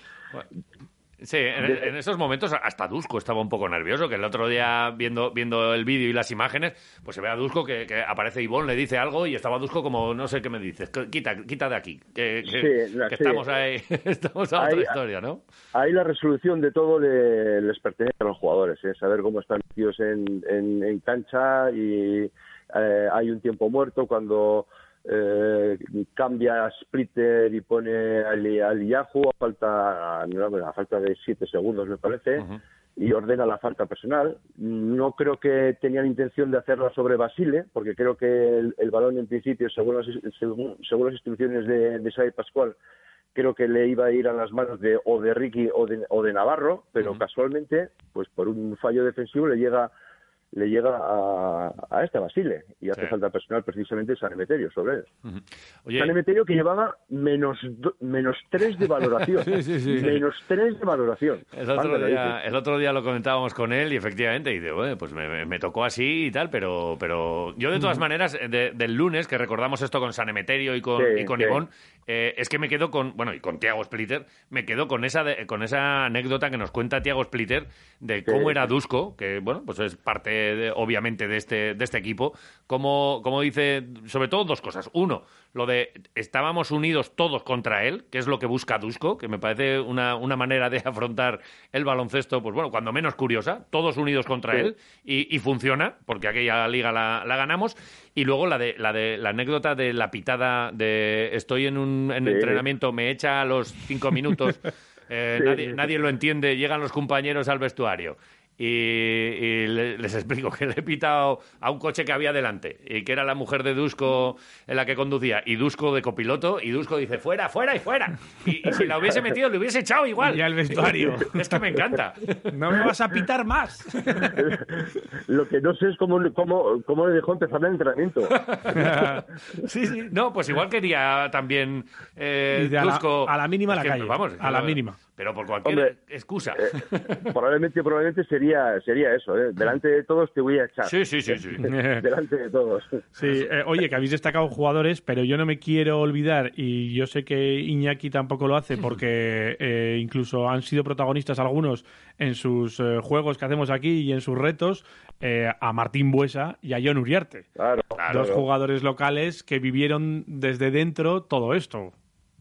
Sí, no, hombre, yo creo que siempre es fundamental, ¿no? Saber con quién has contado a lo largo de la, toda la temporada y estos han sido jugadores eh, importantes en muchos momentos. Igual no tanto en los minutos, igual no tanto en, en la repercusión de las acciones que hacen, porque han jugado muy poquito, pero en el, en el día a día, en el- la intrahistoria de lo que sucede en un equipo a lo largo de una temporada, es gente importante y hay que, hay que, hay que ponerles en valor, ¿no? Que precisamente estos jugadores que han jugado muy poquito y que yo creo que nos tenemos que sentir orgullosos de su presencia ahí y de lo que han aportado al equipo para que llegue a estas situaciones, ¿no? De un 3-0 frente al Fútbol Club Está Barcelona, claro, por ejemplo. los entrenamientos son clave para luego que den sus frutos, incluso, y estos eh, forman parte de esos entrenamientos, incluso Ivonne Navarro ya nos contaba que se tenía que cambiar y poner y vestir de corto para algún entrenamiento porque eh, es que aquel año también nos azotaron las lesiones un año más Sí, sí. y el equipo sufrió. Y en esos casos, pues no solo Ivonne Navarro cuando se vestía de corto, sino eh, estos jugadores como Martín Buesa o John Uriarte, pues eran fundamentales. Bueno, os voy a decir una cosa a los dos. Dentro de 10 años estaremos exactamente aquí, eh, a la misma hora, hablando de la liga de este año, con no, el- de la, no de la siguiente. ¿Tú con el mismo pelo? Y, y si no voy a Turquía, ¿qué sabes tú? ¿Qué Pero estaremos hablando de la liga de Dusko, que se eh, ya nos habremos olvidado de- del COVID y todo esto, y hablaremos de esta liga especial de Valencia dentro de 10 años, porque es que ha pasado ya demasiado. Necesitamos otra liga. Esto hay, hay que actualizar eh, sensaciones otra vez, y hay generaciones que no vivieron eso, porque eran muy jóvenes. Entonces hay que, hay que darles otra alegría, y ¿por qué no esta, que está más abierta y más, más rara que nunca? Así que bueno, eh, lo, lo veremos. De momento ahí queda mi predicción, ¿eh? Ya veremos lo que pasa. Pues, habría que verlo. Oye, por- Iñaki, eh, que ese es el quinteto, ¿no? El que, el que ha dicho todo Hombre, el mundo, sí, ¿no? sí, que, sí, que no lo sí. habíamos dicho. No, no, no. Vale. Solo falta Yo- yo- ahora que, que lo hayan dicho Eh, ¿Te todos dices, no, no, pues no es ese. Estaba Mil Sí. Palacios en vez de Huertas. No, era, era Sí. ese. Es una- además una demostración de que efectivamente, hombre, me imagino que mucha gente habrá tirado de vídeos y cosas de estas, pero es una demostración de que ese partido lo tenemos todos como muy presente, Sí. ¿no? Por lo que supuso. Correcto. Pues, oye, no, eh, no nos queda más que, además de darte las gracias por este ratito, eh, eh, hacer el sorteo. Eh. Jota, tiramos de, de Sirio, ya que tenemos a Iñaki Que aquí. nos diga aquí un numerito. o por lo menos que nos diga eh, uno o dos entre WhatsApp y, y Twitter y luego eh, Venga. Siri número. O las dos cosas. Nah, es Iñaki. Es Venga, mano, Iñaki. mano inocente fantástica. Dime o el uno o el dos, Iñaki. Pues eh, el 1. Pues el 1 vamos al WhatsApp. Y del WhatsApp, como tenemos 12, porque teníamos 19 en Twitter, Vale. 19 mensajes, 12 en WhatsApp. Eh, y están eliminados los, Los de Twitter fuera. Twitter, los, digo los, los repetidos, ¿verdad? Que hay Sí. alguno que ha mandado, oye, que no era este que tal, que nos ha troleado dos veces. Eh, el- entonces hay 12 participantes y, y, pues di un número del 1 al 12, Iñaki. Pues el número es mi número, el 5. El 5. Fíjate que me lo imaginaba el dorsal de, de Iñaki. Pues eh, tira el mensajito, Dani, y este eh, oyente o esta oyente se lleva un menú de sidrería para dos personas en Sidrería Treviño. Pedazo de premio, ¿eh? Sí. Unón, buenos días, quiroleros. Pues el quinteto que había, muy fácil. Marceliño Huertas. Baraz Oleson, Bien. Lío Relillajú. Mirsa, Mirsa. y quién si no, Saneme. Saneme. Ánimo.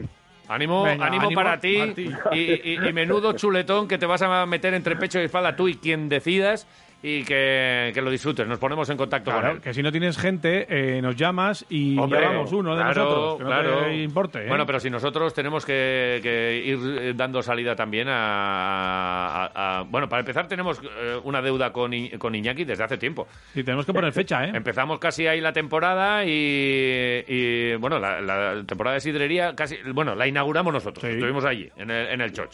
y ahora hay que volver, porque ha sido una cosa rara esta, así que... eh, la semana que viene, por ejemplo, yo qué sé, si estamos todo el día haciendo planes. Bueno, lo hablamos luego. Iñaki, te llamamos y, y concretamos fecha, ¿eh? Vale, Vale. perfecto. Gracias, un placer. Venga. Hasta el miércoles. Agur. Agur. Oye, pues que hemos llegado a la meta. Fíjate qué programa, ¿eh?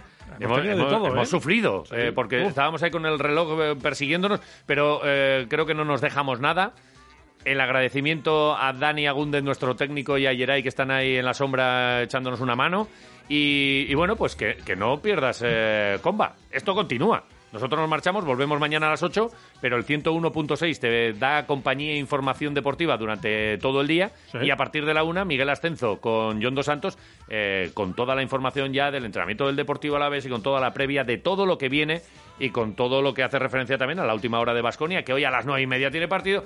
Esto continúa, nos gusta el deporte y nos gusta que lo vivas con nosotros. Hasta mañana a las 8 con un bizcocho. Lo tienes que decir. Siempre. Siempre. Eh, ah, no, te digo otra cosa. Ahí va. Ningún animal ha sufrido daños en este programa. Ah, venga.